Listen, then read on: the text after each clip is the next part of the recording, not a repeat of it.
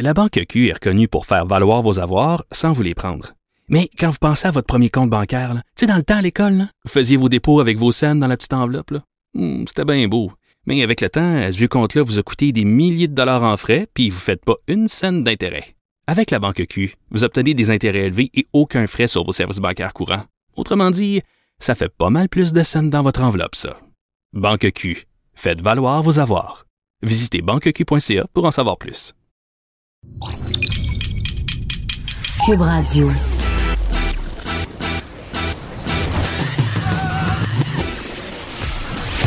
Pour elle, il n'y a jamais de mauvaise question.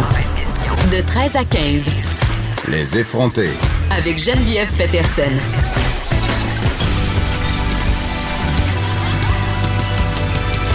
Cube Radio. Salut tout le monde, j'espère que vous allez bien. Et pour ceux qui se le demandent, pour ceux qui s'en peuvent plus à propos de la dinde noire de Saint-Prosper, ok, qui occupe une large partie de l'espace médiatique depuis hier, sachez qu'on suit ça pour vous, hein, ce, périple qui est sans cesse en développement. Peut-être qu'au cours de l'émission, on apprendra euh, des nouvelles sur la dinde noire qui continue à sévère et euh, graffiner les hoods de char des habitants de Saint-Prosper. Il y a des gens qui avaient des solutions hier pour la dinde. installer un couch aux limites de la ville en était une euh, qui a été proposée plusieurs fois. Donc, on ne sait pas. Peut-être habitant Saint-Prosper, installer un beau divan lettre à la sortie. Conduisez-la aux portes de la ville, comme qu'on dit par chez nous. Hey, aujourd'hui, c'est la gliolée des médias et bon, euh, la moitié des comptoirs d'aide alimentaire manquent de denrées. C'est le moment de se montrer généreux. Euh, c'est la 19e édition. Il va y avoir tout le gratin médiatique, des bénévoles, des vedettes hein, qui vont se déployer dans les rues de Montréal. Il va y avoir 350 points de collecte dans la rue pour recevoir vos dons, euh, des denrées non périssables. Non, vous ne pouvez pas apporter le cadavre de la dinde noire parce qu'elle va périmer, OK? Euh, et cette année, il y a des porte-paroles, comme à l'habitude, Alexandre Champagne, qui était là hier, en fait partie. Je vais moi-même aller faire ma part tantôt devant les studios de Cube. Oui, oui, coin Sainte-Catherine et Berry, juste en face, hein, sans surprise, du métro Berry-UCAM de la place Émilie Gamelin. Donc, ça vous tente de venir euh, me serrer la main ou peut-être me cracher au visage, venez, soyez là. Mais crachez-moi pas d'en face, là, c'est une blague. Euh, c'est important, la guignolée des médias. On en a parlé toute la journée hier. L'augmentation du coût des aliments en 2020, ça va augmenter dans plusieurs secteurs de l'alimentation et ça va augmenter aussi la pression sur les banques alimentaires. Et là, je sais, je sais qu'il y en a il y en a qui sont tyranniques par rapport à la guignolée des médias. Tiens, une gang de vedettes privilégiées qui font croire de s'intéresser aux pauvres une journée dans l'année. Tu sais, un peu comme dans le temps du Pâques, là. Tu sais, on... Je peux comprendre. Je peux comprendre que ça peut gosser certaines personnes. Je peux comprendre qu'il y a des vedettes qui participent à la guignolée des médias qui ont un très gros train de vie, qui affichent un très gros train de vie sur les médias sociaux, qui semblent s'abreuver euh, de caviar et de champagne euh, à l'année longue. Mais essayons de voir ça autrement.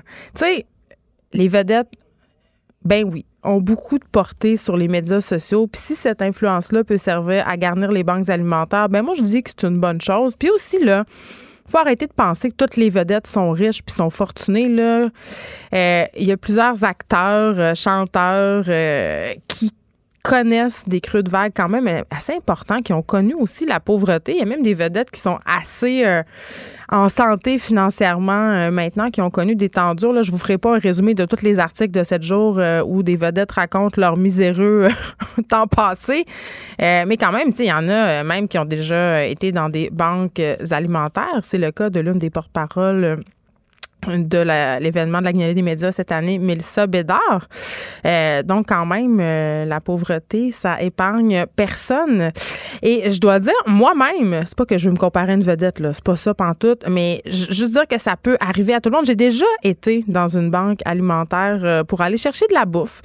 C'était, euh, ça se passait quand j'étais étudiante à l'université.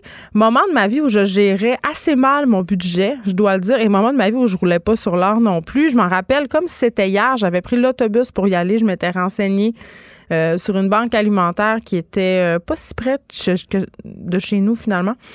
Euh, c'était dans un sol d'église. Et quand je suis descendue en bas, quand j'ai descendu l'escalier, j'avais un peu. J'étais pas bien. J'avais honte. Je trouvais que j'avais pas rapport là. Euh, moi, la petite fille privilégiée d'un père entrepreneur qui a jamais manqué de rien. Mais, tu sais, pour vrai, il faut sortir de la tête que justement les personnes qui utilisent les banques alimentaires, ce sont forcément des personnes très, très pauvres qui sont dans la rue. Euh, j'en parlais euh, hier soir euh, à LCN, à l'émission de Julie Marco, justement. Le visage de la pauvreté a changé. C'était d'ailleurs le slogan de la campagne de pub d'un comptoir alimentaire bien connu. Des gens qui ont des qui travaillent là, qui ont des jobs à temps plein, qui fréquentent les comptoirs alimentaires parce qu'ils sont plus capables de joindre les deux bouts. Le coût de la vie a augmenté. Donc, c'est ça. Allez-y à Montréal aujourd'hui. Euh, c'est ouvert jusqu'à 18 h. On ramasse des dons pour Moisson Montréal, Jeunesse au Soleil, Société Saint-Vincent, euh, Saint-Vincent-Paul, pardon. Et là, euh, c'est sûr qu'aujourd'hui, c'est la grosse journée, mais vous pouvez donner quand même jusqu'au 24 décembre dans plus de 1000 lieux de collecte. vous avez, par exemple, Provigo Maxi, les pharmacies Jean Coutu, les bureaux de la capitale. et je veux juste dire, là, c'est important, mais c'est pas juste maintenant. Là, je parle du 24 décembre, mais on le sait, les banques alimentaires l'été sont bien vides. On dirait qu'on a la générosité euh, moins là quand ce n'est pas le temps de Noël. Euh, donc, faites ça, faites un don. Vous pouvez le faire en ligne sur le site de laguignolier.ca. Vous pouvez même le faire euh, par téléphone ou en textant remplir au 20 222 pour faire un don de 10 Aujourd'hui, à l'émission, on a de la grande visite. Jonathan Roberge qui a fait une bien triste annonce sur les médias sociaux plus tôt cette semaine. Master Bugarici sera là aussi pour nous parler d'autorité, du rapport que nous avons à l'autorité aujourd'hui. Bon, moi j'ai un problème avec l'autorité, là, je pense que c'est pas une cachette pour personne et quand c'est le temps de l'exercer avec mes enfants, pourtant j'en ai pas. Je suis considérée comme une mère assez sévère par beaucoup de mes amis, par beaucoup euh, de parents des, euh, des, amis de mes enfants aussi. Et je sais que pendant le temps des fêtes, mon autorité sera mise à rude épreuve. Je vais être confrontée à des parents qui pensent pas comme moi, à des systèmes qui sont différents de chez nous. Juste à l'idée de penser que mes enfants vont avoir le droit de manger des choses qui sont chez nous exceptionnelles un peu partout dans la famille pendant le temps des fêtes, je suis déjà gossée. Et on va se poser la question aussi avec Master Bugarici. Euh, les enfants rois, moi, j'en suis une fille issue de la génération. Je suis théoriquement une enfant roi. En plus, je suis enfant unique. C'est encore pire. On exerce notre autorité comment? Bon, moi, je viens de le dire. Je suis euh, je suis une dictatrice. Mais ce n'est pas le cas de tout le monde. Et on va se parler de la loi sur euh, l'encadrement des chiens dangereux. Le gouvernement du Québec a adopté mercredi ce règlement euh, qui stipule qu'une morsure infligée par un chien potentiellement dangereux devrait être signalée. Un cadre qui est bienvenu disent les vétérinaires. Mais je sais pas, ce plan-là comporte plusieurs zones grises. Il y a des failles. On aura Jean Gauvin, président de l'Association des médecins vétérinaires du Québec, en pratique des petits animaux à l'émission pour en jaser. On se parle des États-Unis aussi. Les États-Unis, le plus meilleur pays du monde. En tout cas, pas selon Karina Marceau, euh, chroniqueur au Journal de Montréal, qui signe une chronique assez incendiaire sur le pays de l'oncle Sam. On aura aussi Marjolaine Goudreau, pardon, présidente du RECIF, c'est un regroupement d'intervenantes sociales au Québec. On va parler d'une lettre publiée par la presse ce matin sur une culture du silence dans le système de la santé. 200 euh, chercheurs professionnels de la santé, justement, dénoncent cette culture-là. Euh, en gros, on donnerait des soins de santé à la chaîne, comme dans une usine, et les soignants, ben, on les enjoint de ne pas parler hein, au nom du devoir de loyauté. Puis le pire là-dedans, vraiment, c'est que cette méthode de gestion-là a un nom. C'est une méthode qui existe déjà en gestion d'usine. Ça s'appelle la méthode Toyota. Sauf que là, ce sont des humains qu'on soigne. Hein? C'est pas des patates. Hein? Une nouvelle étude aussi, une chose qu'on les a, les études, suggère euh, qu'il faudrait nourrir des aliments allergènes nos enfants, nos enfants très jeunes, pour prévenir justement les réactions allergiques. Je connais bien des parents d'enfants allergiques qui seraient pas d'accord avec ça. c'est très, très épeurant quand sortent des informations comme ça dans les médias pour les parents qui sont aux prises avec des enfants qui ont des allergies graves. Je parle d'allergies mortelles, je sais pas moi, au lait, aux œufs, aux protéines bovines. C'est quoi cette étude-là? Qu'est-ce qu'on doit faire? Parce que là, moi, comme mère, plus où me garocher. On va faire le point avec Dominique Seigneur de chez Allergie Québec. Et là, avec la petite neige qui tombe, c'est pas juste la guignolée, il y a aussi des sorties de route, malheureusement. Euh, plusieurs conducteurs semblent, je vais être poli, rouillés, hein? à l'approche de l'hiver. Il faut juste avoir été sur l'autoroute 40 deux secondes ces derniers jours pour se rendre compte que la plupart des gens te collent quand même dans le derrière. Ils font toutes sortes d'affaires qui sont ultra dangereuses quand c'est glissant. On va se donner des petits trucs de conduite hivernale avec Fred Merci. Je sais que vous êtes une coupe à vous en aller dans vos familles dans pas. Souvent, c'est loin, on fait beaucoup de kilométrage et des conducteurs du dimanche on en rencontre un char puis une barge. Dave Morgan sera là aujourd'hui aussi à l'émission plusieurs sujets aujourd'hui. Dave Morgan fait le tour euh, des sujets. Euh, c'est Galette des Oliviers dimanche, évidemment. Retour sur le Black Friday. Il veut nous parler d'alcool au volant. Je sais pas pourquoi. Peut-être qu'il y a une histoire euh, à raconter. Et tenez-vous bien, il va nous parler de nos parents, le rapport de nos parents à la pornographie. Ça aurait l'air que Dave a eu des aveux de son père puis de sa grand-mère. Je, je sais pas. Je sais pas si j'ai vraiment le goût d'entendre ça. Une fois, j'avais trouvé des items euh, dans le tiroir de mes parents, puis je, honnêtement, je sais que mes parents ont une sexualité, là, ils m'ont eu, mais on dirait que j'aurais aimé ça dévoir ce que j'ai vu. J'aurais aimé ça effacer ça de, de mon cerveau. J'imagine que si euh, les gens consomment de la pornographie massivement et si c'est une des sources de revenus les plus lucratives au monde, nos parents n'y échappent pas. Euh, je veux qu'on fasse un petit retour sur les labs écoles. Décidément, euh, on en apprend de plus en plus des choses intéressantes sur ce beau projet hein, qui est maintenu à bout de bras par nos poster boys de l'éducation. J'aime ça dire ça. Ricardo, euh, l'arrivée, hein, ce grand pédagogue. Euh, J'aime ses recettes à Ricardo, là, pour vrai. J'ai même sa mijoteuse. Sa mijoteuse de marque Ricardo. Elle fonctionne très, très bien. OK? Mais euh, pour faire une réforme de l'éducation, il me semble qu'un gars avec une statue de tir, c'est pas. Je sais pas. on jase. Je trouve que Pierre Lavoie, c'est déjà plus crédible quand on sait qu'il y a un manque d'éducation sportive flagrante dans nos écoles. Bon, vous allez me dire, euh, t'arrêtes pas de dire que ça serait le fun qu'il y ait un retour des cours de cuisine dans nos écoles. Bon, c'est vrai, mais il y a d'autres euh, besoins plus urgents et c'est vraiment ce que nous apprend euh, notre bureau d'enquête ce matin. le lab école, hein, se ferait au détriment de besoins, mettons, qui seraient plus pressants. Puis là, euh, on le sait, le Lab École, ça a été mis en place par le gouvernement libéral. Et là, l'ex-ministre libéral aurait profité d'un pouvoir extraordinaire que son gouvernement lui a accordé pour faire passer euh, des projets de construction non recommandés, dont trois Lab Écoles. Euh, et là, on, les a priorisés devant des établissements justement qui débordaient. On le sait, on est en surpopulation, des, établissements qui avaient des besoins là, de travaux urgents. Par exemple, une école en Outaouais, ok, qui avait besoin d'un agrandissement.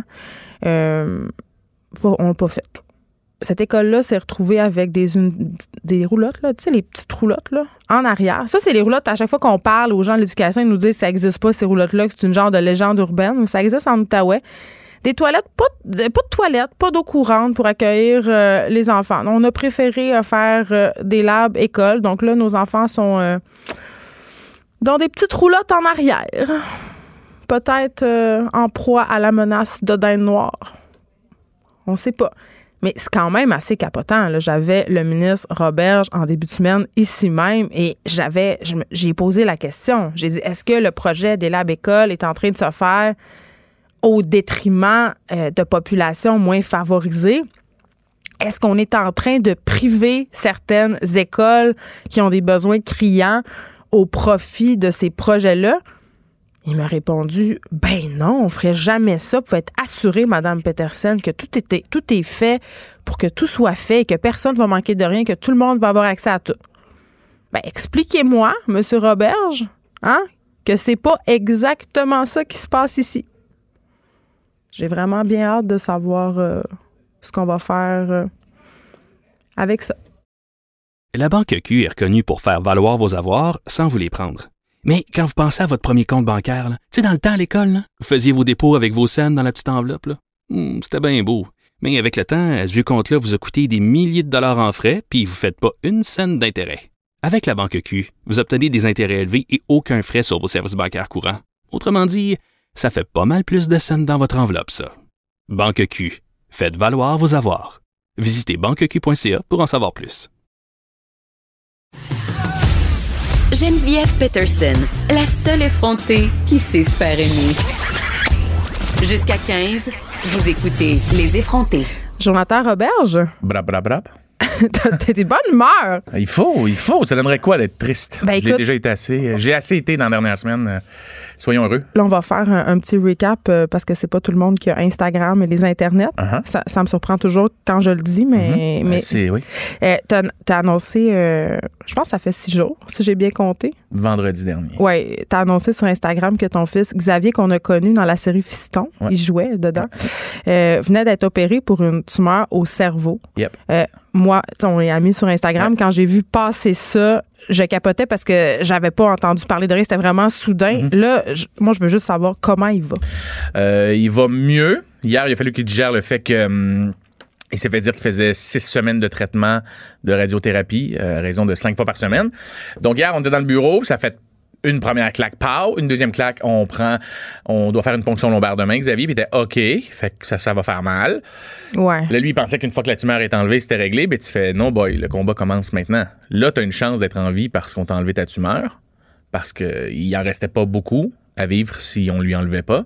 Quand je dis on, c'est la personne qui parle parce que j'ai de la misère à m'enlever une écharpe d'un doigt. Fait que je te garantis que c'est pas moi qui étais autour de la table pour lui enlever. C'est l'excellent neurochirurgien Alexander Vale, qui était, qui est, qui est un des meilleurs au Canada, qui lui a enlevé la tumeur. Comment vous avez découvert qu'il était malade? Euh, on- il a reçu une- un coup à la tête au hockey. Euh, il joue dans la, la, la catégorie Atome 2B, la très respectée Atome 2B. Bon, Les espoirs de la- pour la Ligue nationale. ouais, des- ouais, ouais. si tu voyais les estrades des fois, en tout cas, bref. Et euh, malheureusement, il a reçu trois coups à la tête, quasiment quatre avec dans une pratique en dedans de deux semaines. Et il est tout petit, il arrive à la hauteur des épaules des autres, puis il patine très vite. Puis moi, j'aimais pas les coups qu'il recevait à la tête. Fait que je lui ai dit, Xavier, ça me dérange pas, je sais que tu as fait beaucoup d'efforts pour jouer à tombe 2B, mais je demandais à ton coach de te couper à tombe A parce que malheureusement, tu te cognes constamment à la tête, puis ma job de père, c'est de te protéger. J'ai fait pas une plainte, mais je suis allé me plaindre aux parents de, l'enfant en disant de, qui avait frappé Xavier. Écoute, faut que tu fasses quoi avec ton enfant parce que il patine dans tous les sens, puis il frappe tout le monde, puis c'est pas du football ici, c'est du hockey. Et j'en ai parlé au coach, j'en ai parlé à l'organisation. Moi, changer les d'équipe, ils peuvent plus être sur la même glace parce que c'est, oui, c'est un gars de sa propre équipe qui le frappait sans faire exprès. Et on nous a dit il faut le retirer du sport pendant une semaine, ce qu'on a fait. On lui a coupé les tablettes, la télévision, tout ce qui pouvait être un stimuli pour lui avant de se Parce qu'il coucher. était comme en commotion On cérébrale? pensait, on était persuadé que c'était une commotion cérébrale, les maux de tête. Il a là. Mais non. Vendredi dernier, j'étais en promo. euh, ben, vendredi le 22 novembre, j'étais en promo pour mon one-man show que je viens d'annoncer. Euh, avant que tout ça se passe, j'avais déjà fait des entrevues qui allaient sortir au courant des deux, trois prochaines semaines. Et je suis en train de parler de mon one-man show. Mon ex, elle me texte pour me dire qu'elle est rendue à Sainte-Justine avec Xavier parce qu'elle arrête plus de vomir à l'école. Puis qu'elle est infirmière dans la vie et elle n'y croit pas depuis le début aux histoires des commotions. Elle dit, Joe, je suis persuadé que c'est plus que ça. Une commotion, ça, les, ça va pas en s'empirant, ça va en diminuant les symptômes. Et là, moi, j'étais comme, mais non, mais non, euh, écoute, tu connais rien au hockey. là. Le gars, il a mal à la tête, puis c'était un mal de tête normal. Puis il est Ouais. arrivé là-bas, puis TQ, il a passé un scan. Et puis une heure après, ils sont venus nous voir pour nous, nous annoncer que notre fils avait une masse tumeur au cerveau. Une grosse tumeur, là. Ouais, euh, la grosseur d'un avocat. Donc euh, là, on savait pas qu'est-ce que ça voulait dire. C'est tu faut laisser notre fils aller. Faut- je, je souhaite ça à aucun individu sur la planète de se faire dire ça. Euh, on est allé dans une autre pièce. On a parlé avec un neurochirurgien qui nous expliquait qu'il allait sauver la vie de mon fils, ce qu'il a fait. Euh, ils l'ont opéré le mardi matin. Sinon, Xavier, ça serait peut-être pas rendu à Noël. là. C'était comme on était là là. Puis il n'y a eu aucun signal avant? Non, malheureusement. Puis est-ce On- que ça arrive souvent? Euh, je- souvent, écoute, je je connais pas les chiffres, mais d'après le neurochirurgien, oui. Euh, les tumeurs du cerveau chez les jeunes, c'est quelque chose qui arrive euh, assez fréquemment. Dans les types de tumeurs, c'est celle qui ressort le plus, c'est celle du cerveau. Puis ça va vite. Et ça va vite. C'est comme là, ça ferait moins d'un an qu'il l'avait en dedans de lui. Puis Elle était rendue grosse comme un avocat. grosse comme un avocat collée sur le cervelet à l'arrière et puis elle écrasait un endroit où euh, la digestion est activé dans, dans- dans le cerveau, ce qui fait qu'il vomissait tout le temps. Fait que si sinon il n'y avait pas eu cet indice-là, ben euh, peut-être que le scénario il aurait été 50 fois pire, tu sais. Oui, parce que là, évidemment, dans ta tête, à ce moment-là, quand t'apprends ça, là, tu sais, ça roule, ça roule, ça roule, puis là, tu penses à toutes sortes d'affaires. Euh, honnêtement, je pense que tu- sur le coup, là, quand on te l'annonce, ça fait mal de la tête aux pieds. Physiquement, tout fige. Et, et tout ce que tu veux savoir, c'est OK, mais est-ce qu'il va mourir? C'est, est-ce que, parce que c'est ça la première chose à laquelle tu penses. Mais tu le demandes-tu? Oui, oui, t'es là.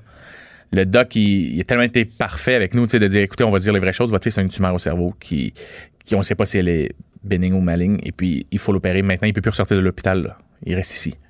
Puis tu dis, OK. Donc, il, est à la- il est prêt à la- au bon moment.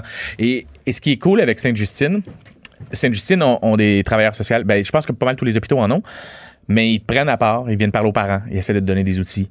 Ce que j'ai apprécié, ce que je pensais, avant, j'aurais snobé ça. J'aurais fait, ah non, mais quand ça fait trois jours, tu pleures, tu dors pas, tu manges pas, puis quelqu'un qui vient dans ta chambre d'hôpital avec ton fils, qui fait, hey, écoute, t'as-tu une petite deux minutes, on va aller parler, puis tu fais, ouais. Tu t'assois dans un bureau, puis tu parles pendant deux heures, et qui te fait réaliser la chance que t'as dans ta malchance. Moi, c'est ça. C'est là-dessus que je me suis mis à, à, à focusser. Moi, mon fils, Xavier, si c'était pas du petit gars qui lui donne un coup à la tête, peut-être que je passe pas Noël avec. Si sa mère est pas une infirmière boquée dans la vie, qui est mon ex, un de ses grands défauts et maintenant sa grande qualité, elle est boquée puis elle tient pas son bout avec moi et avec l'hôpital en disant ce n'est pas une commotion cérébrale, j'en suis persuadé. Et qui, parce qu'eux, nous ont dit on vous donne un scan le 9 décembre, ce qui aurait peut-être déjà été trop tard. Et puis elle a fait non, je veux que tu le scannes aujourd'hui. Mon fils vomit, il n'y a plus rien à faire avec, il a de la misère à se tenir debout, il faut que tu le fasses. C'est pas une, grippe, c'est pas un rhume, faut faire ça tout de suite. Ils ont passé le scan, puis c'est là qu'ils l'ont découvert. Et en plus, ils le découvrent et elle n'est pas collée sur le tronc, euh, sur le tronc cérébral qui active les, le, tout ce qui est vivant, tout- ben, tous tes organes vitaux sont activés par un endroit en particulier. C'est à côté dessus et ce n'est pas collé. Les chances sont minimes que ça soit pas collé parce que si c'est collé enraciné, euh, t'es, t'es, t'es, T'es faite. Fait sais, c'était toujours un plus un plus un dans la chance. De la malchance. Dans de la malchance, mais on se disait, waouh, tu sais, combien de parents rentrent avec un enfant qui a une tumeur au cerveau? Beaucoup plus qu'on pense. Et c'est souvent trop tard. Nous, on a été chanceux que ça soit avant. Euh, ça aurait pu être pire, le type de cancer qu'il y a. Là, son, le type de cancer qu'il a, le nom est de la misère à le prononcer tellement que c'est long avec des termes. Un nom en latin, là. ouais, un nom en latin pour. Qui fait vraiment peur. des pandidadome, quelque chose de même, type B, grade 2. là. Neuroblastome, genre? Ouais, ben c'est pas celui-là, mais c'est un autre. En c'est pas le même. C'est En un home. mot en home que ça te tente pas Ouais, d'entendre. Ça te tente pas d'en- C'est un épididendome, quelque chose comme ça. Mais, en tout cas, j'ai- j'ai- je, je fais un blocage, moi, c'est. Ouais. Il peut survivre, oui. Parfait, excellent. Amenez les gants de boxe, on va se battre parce que mon petit gars, c'est un fighter dans la vie. Et c'est là que tu réalises comment tu as bien élevé ton enfant, puis je suis vraiment fier. C'est ma plus grande fierté, c'est de le voir ne pas paniquer en ce moment. Ouais, c'est ça, parce que lui, il, y a Il- 10 ans, il réalise-tu? Il a-tu Ben oui, peur? Il il est tellement allumé, cet enfant-là, c'est incroyable, tu sais. Euh, C'est lui qui jouait dans la série Papa. Il apprenait ses textes à 5 ans, Ouais. puis il connaissait les textes par cœur de tous les autres comédiens. Puis quand quelqu'un avait un blanc, c'est lui qui le disait sur le plateau. Il nous le disait à nous, les adultes, sur le plateau. euh, non, ta réplique c'était ça, après ça c'était elle, après ça c'était moi. C'est un petit, il y a des 90 partout à l'école. Je le vante. Mon petit bonhomme, euh, c'est un petit gars qui est fait fort, qui est brillant. Et puis il a tout de suite compris quand on est revenu dans la chambre après avoir vu le neurochirurgien, il a dit, euh, ok, qu'est-ce que j'ai dans la tête? Parce qu'il savait là. Il dit, mais il vous a pris à part là. Tu sais, je suis pas con là. Fait que là, tu fais- l'as senti que c'était il grave. senti, mais ouais, fait que là, on fait, écoute, Bud, t'as une petite bille dans ta tête, puis il faut aller Une chercher. petite bille, ouais. Fait que le neurochirurgien, quand il est arrivé, il dit, écoutez, je- c'est moi qui ai fallu qu'il annonce. Euh, on a. On, a- on est allé dans une autre pièce et puis ils nous ont, ils nous ont expliqué euh, la situation, puis ils font, faut aller lui dire. Mais à ce moment-là, te donnes-tu des outils pour comment lui dire, mettons, t'es seul avec toi-même, puis t'es. Euh, ben non, le neuro puis le doc, ils viennent avec toi. Ils Ok. font, est-ce que tu veux qu'on t'aide à parler? Je dis, oui, si tu vois que je flanche, tu sais, ouais. prends le relais. Fait que là, tu rentres, t'es six adultes autour d'un petit lit d'hôpital d'enfants, puis ils te regardent, fait OK, go, shoot, tu sais. Tu sais, écoute, c'est pas cool, t'as euh, une tumeur à ton cerveau. Puis euh, c'était ça tes mots de cœur. Fait que là, on sait c'est quoi, au moins, c'est cool, on sait c'est quoi. Euh, il faut t'opérer. Et, et avec ça, on, on, on, on prône chez nous tout ce qui est logique. On est en train de dire si c'est pas logique, t'es idiot. Tu comprends? Si tu fais, tu fais pas ce qui est logique, t'es idiot. Point. Il fait froid, mets-toi un manteau, chiale pas. Ferme ta gueule. Mets-toi un manteau.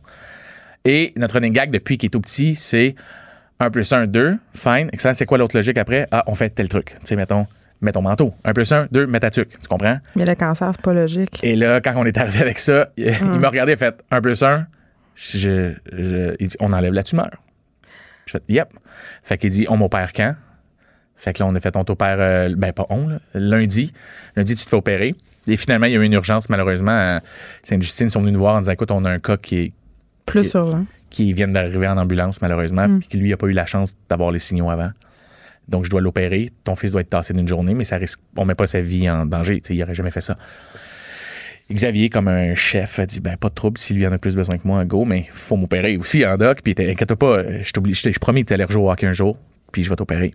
Donc là, il l'opère, ça a bien été. Est-ce qu'il y a d'autres tumeurs? euh, Tu sais, c'est Non, quoi dans le- le fond, la façon que ça fonctionne, c'est qu'ils partent avec ton enfant le matin. Euh, chose aussi que je ne euh, recommande à personne de vivre, Ah ouais. de dire au revoir à ton enfant en sachant qu'il y a un pourcentage qui se réveille pas. Là. Puis ils te le disent, c'est quoi le pourcentage? Ouais.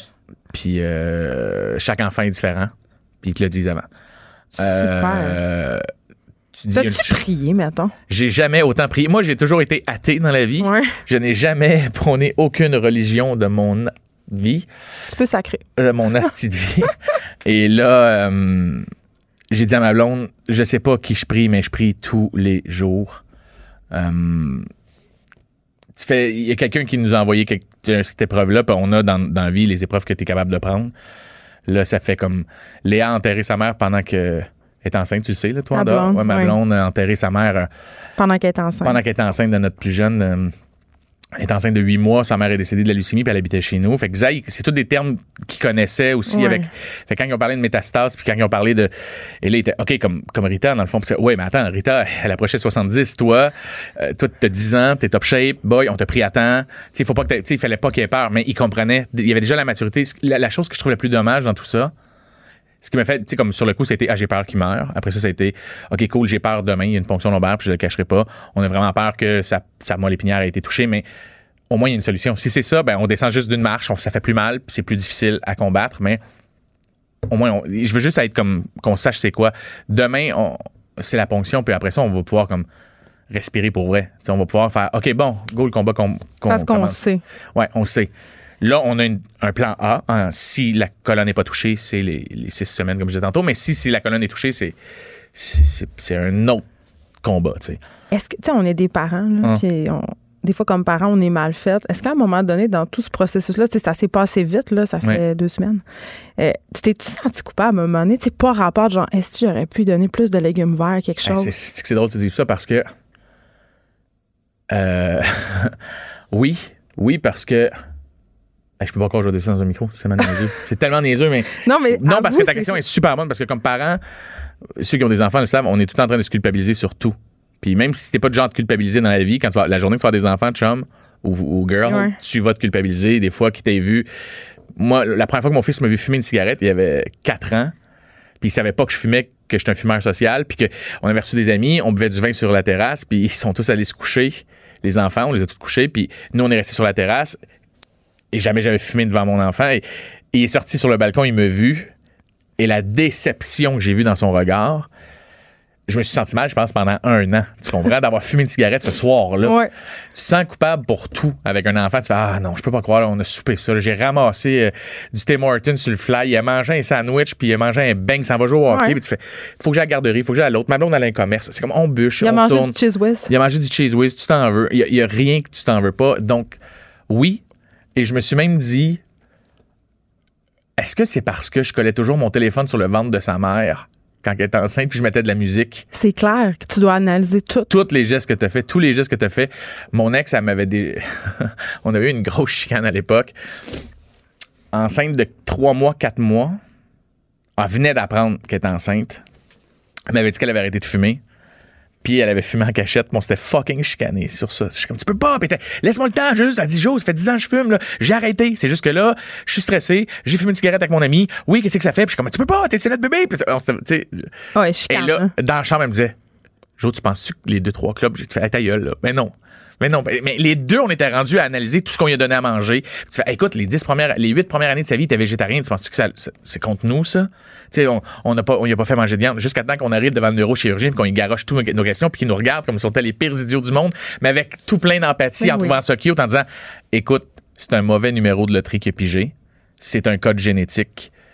Et c'est, il n'y a rien en ce moment que vous connaissez qui peut l'avoir affecté. C'était sa destinée, c'est ça. Sa génétique, c'est ça. Donc, non, vos téléphones collés sur son, sa bédaine, il n'y a aucune preuve que c'est ça. Tu comprends? Ce n'est pas les deux cigarettes, madame, que vous avez Même si tu mets un casque d'aluminium. Même si tu mets un casque d'aluminium, puis que tu. C'est pas parce que sa chambre est à côté d'un faux micro-ondes un moment donné, euh, Ouais. dans, dans la cuisine. euh. Non, rien de tout ça. C'est. c'est- c'est- La vie. euh, Te rappelles-tu la chanson des Cowboys fringants? La vie est une salope? Ouais. Ben, ouais, ben, c'est ça. Moi, je pense que là, je suis là. Euh, j'ai toujours été positif, mais là, je suis amer, mais je reste positif pareil. C'est comme cet enfant-là, il y a 10 ans, je comprends pas pourquoi est-ce que c'est pas à moi que ça arrive. C'est pas. Ouais.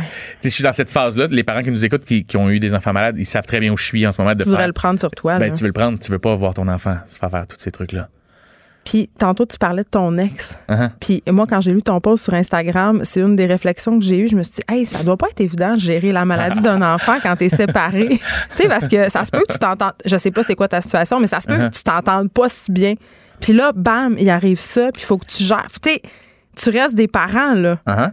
Euh, c'est drôle parce que juste avant d'entrer ici, je parlais avec des collègues euh, de travail à toi, puis je leur disais euh, euh, le plus gros défi après t'avoir fait dire que ton enfant était malade, puis que tu as plein de traitements, puis que tu pleures ta vie, puis que ça fait mal, puis que tu trouves ça injuste. L'autre défi, tout de suite après, c'est de cohabiter avec ton ex avec qui tu n'habites plus depuis 8 ans, puis que là, du jour au lendemain, tu te retrouves 7 jours semaine dans une chambre d'hôpital à partager un divan avec, à aller manger avec, prendre des décisions à deux pour l'enfant. Mais des fois, chacun pas les mêmes valeurs que l'autre parce qu'on a pris des chemins différents. Donc, euh, euh, on s'entend bien. On s'entend bien. Je te dirais qu'à 80% on s'entend bien. Mais il y a des petites affaires des fois que. Puis je dois, la, je dois y tomber ses nerfs. Tu sais, moi, je suis plus papa poule. Elle, c'est une infirmière. Fait on Elle connaît ça. elle connaît ça, fait qu'elle est moins stressée que moi. Fait que moi, maintenant, une moment donné, il y a un- il y a une nuit, il s'est mis à vomir. La veille de son, opération. Il était malade dans la chambre, puis je dormais, c'est moi qui dormais en cuillère avec lui dans le lit, puis elle a dormi sur le divan. Fait que j'ai crié, Caro, Caro, viens m'aider, viens m'aider. Il vomit partout, puis il y avait une crise, fait qu'il venait raide comme un 2 par 4 chose que tu veux pas vivre avec ton enfant. Puis sa tête, en tout cas, il partait comme un peu weird, puis c'était vraiment pas le fun à vivre, puis il s'est mis à vomir partout à terre. Je le retenais pour pas qu'il tombe. Et euh, elle a pitché comme un piqué à terre, des serviettes, puis tout. Et là, le petit pleurait en disant juste Je suis tellement fatigué, je suis tellement fatigué, papa. Puis j'étais, je le sais, ton système est épuisé, exact. Mais on est en plein milieu de la nuit, puis il est un peu perdu parce que ça reste le cerveau, là. Ouais. Fait que des fois, tu vois ton enfant partir un peu dans, dans les vapes, là. Fait que j'étais, hey, hey, reste avec moi, Bud. Euh, hey, on est la nuit, t'es fatigué, c'est normal, on n'est pas en plein milieu de la. Regarde-moi, puis je, je le voyais qu'il était tout perdu. Fait que je le recouche, je le prends dans mes, dans mes bras, puis je suis en train de flatter les cheveux puis de l'endormir. Et mon ex allume la lumière parce que le gars arrive pour nettoyer Elle, elle voulait l'aider parce qu'elle est infirmière. eh oui, elle, a se dit, disait, il y a une intervention. Elle dit, il faut qu'il nettoie le vomi à terre, tu comprends? J'étais, oui, mais il est capable de le faire avec la porte ouverte. faut qu'il dorme. Lui, il faut qu'il dorme. Lui, il a une tumeur, tu comprends? Et là, j'étais, good job, allume la télé. Puis elle était, hey, man, de quoi tu parles? Pourquoi t'es fâché de même? ouais. Il se fait opérer dans 4 heures, là, OK? J'étais, ouais, puis je- on s'en sac du vomi à terre. Le gars a hâte de passer sa mop, même si c'est un peu sombre, là. Voyons donc. Puis là, tu on s'engueulait, puis était, non, non, lui, il a pas le droit parce qu'il faut pas qu'il se blesse, il faut qu'il allume la lumière, tu comprends? Tu comprends pas comment ça fonctionne un hôpital. Puis, toi, tu, tu catches-tu comment. que- Et là, là, tu sais, la- la-. Et là, on s'est regardé, puis j'ai fait, hey, excuse, elle fait, excuse. j'ai regardé exact, Ça j'ai fait, on escalade. est lourd, hein? Je dis, tu on venait de réussir à toffer six jours sans chicaner, moi, puis ta mère. T'imagines comment c'est hot? Puis il trouvait ça drôle, puis il s'endormait, tu sais. Mais ça a été le seul accrochage qu'on a eu parce que le restant du temps, on était toujours dans l'épreuve ensemble, de se prendre dans nos bras puis de pleurer. Fait que ça nous a même rapprochés, je te dirais, plus qu'éloignés. Là, c'est-tu bizarre si on parle euh, de ton one-man show? Ben Parce que non, t'as quand même appris ça. Ben, c'est ça, t'as appris ça pendant. euh, Ma pendant... journée de promo. Oui, puis j'imagine que t'as pensé à tout canceller ça. J'ai tout, j'ai tout, T'as tout cancellé. J'ai tout cancellé. La journée où j'ai appris que mon enfant était malade, c'est la journée où j'étais à ma première journée de promo. Ouais. Donc, j'avais des pré-entrevues qui allaient sortir après le 3 décembre, euh, avec des journaux, avec des magazines, j'avais des séances photos. J'étais au marché Atwater quand j'ai eu l'appel que Xaï était euh, à l'hôpital. Et puis, je finissais avec le Journal de Montréal, mon entrevue. C'est absurde, là. Et je suis arrivé, puis moi, puis Xaï, l'heure qu'on a attendu ensemble, on a parlé de mon one-man show, combien j'étais content d'être rendu là. Puis il me disait, là, tu feras plus de télé. Je dis, oui, j'ai deux émissions de télé qui s'en viennent.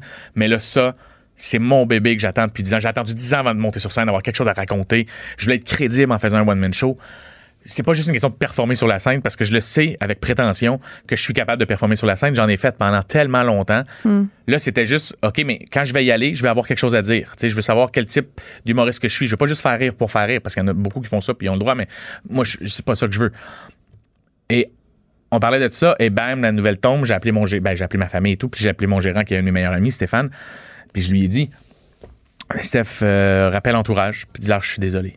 Faut annuler tout, faut rappeler tous les salles de spectacle, faut on, annule, on tire la plug sur tout. Mais ça, c'est plein d'argent. comme. Ben, c'est qu'ils ont tout investi, eux. Et là, euh, il disait, ils vont comprendre, Joe, c'est des parents qui, qui tiennent ce bois. Tu sais, je connais bien Eric Young puis Bibi, les, les, les, les, les big boss, puis ils ont des enfants, puis je sais qu'ils m'épaulaient là-dedans, puis on s'en fout. Je sais qu'ils m'auraient dit, Joe, on s'en sac l'argent. Je les, les connaissant, je le sais. J'ai jamais eu la, la pression des sous que je devais absolument faire un show. Par contre, quand je l'ai annulé, j'ai dit à Steph aussi, appelle les boîtes de production pour mes deux shows télé. On annule. Je veux plus rien faire pour les six prochains mois. Je vais rester avec Za à son chevet, puis je dois aider mon enfant. Léa, elle a ouvert un café, Ta blonde. ma blonde, avec les sous de son héritage de sa maman. Elle a ouvert un beau petit café, et là, avec une partner, puis le soir même, elle a pleuré, puis elle a dit OK, je vais revendre mes parts à ma partner pour qu'on puisse s'occuper de Xa. On, je vais être avec toi. On va, il faut que je m'occupe de Jules aussi à temps plein de bord. Là, ça veut dire que Jules pourra plus aller à la garderie pour ramener autre enfant. notre autre enfant Ouais. pour pas qu'il tombe malade puis qu'il amène des bactéries à son frère. C'était comme elle, elle voyait déjà trois quatre coups d'avance parce qu'elle était deux ans et demi au chevet de sa mère à s'en occuper de temps plein parce qu'elle était devenue aide, euh, naturelle. pour sa mère. Donc là, c'était OK, il faut faire ça pour notre fils. Tu sais, elle le considère comme son fils même si c'est c'est sa belle-mère. Elle le connaît depuis que trois ans. Et euh, mon père et mon ami Martin Lemay, le gars des sports à RDS avec qui je faisais de la radio, euh, les deux m'ont dit le même speech sans s'être parlé. C'était Fine, Joe, tu veux tout lâcher, c'est correct. Là, ça fait trois jours que tu pleures puis que tu- tu- ton monde s'est écroulé, mais mais il faut que tu réalises qu'il va falloir que tu gagnes ta vie. J'ai de l'argent de côté, je peux t'offrir quelques mois, tu sais. Ouais, mais on sait ouais, pas mais- combien de mois ça va durer. C'est ça. Et là, eux, c'était, mais, mais tu sais, Joe, tu vas faire quoi à part déprimer à côté de lui? Puis tu fais, ben, je vais le soutenir. Ouais, mais t'es en train de tout abandonner en disant à un enfant, abandonne pas, puis force, puis travaille, puis quand il y a des problèmes dans la vie, il faut se tenir droit. Tu prêche par l'exemple, puis j'étais tellement raison, papa. Puis t'es- si tu restes chez vous, Joe, tu te connais, t'es un anxieux, ça- tu vas juste dépérir, puis tu seras plus, tu seras plus efficace pour ton fils. Tu seras plus un pilier. Tu seras plus un pilier de la fa- tu seras plus le pilier de la famille. Fait que tu vas le faire quand même. Fait que là, euh, j'ai pris deux autres journées pour réfléchir. Fait que ça faisait une semaine. Là, il était opéré. On savait pas si la tumeur était maligne ou bénigne encore. Et là, il commençait à avoir des rumeurs que mon fils était malade parce qu'il y a du monde qui me voyait à Sainte-Justine. Il y a du monde qui m'écrivait en privé. Il y a du monde qui pensait que mon fils était mort. Il y a du monde qui pensait. Fait que là, à un moment donné, j'ai fait, hey, faut que je rectifie le tir avant que les médias mettent la main là-dessus parce que ça va partir tout bas de côté. Puis ça va partir en chire. Fait que ce que j'ai fait, c'est que j'ai fait le post. J'ai annoncé. J'ai appelé mon gérant. Je disais, hey, c'est quoi? On le fait le show. On le fait parce que sinon, je serais pas heureux. Tu comprends? Mais tu sais qu'il y en a qui disent que c'est de l'opportunisme. hein? Ouais, ben, ces gens-là sont cons parce que Merci.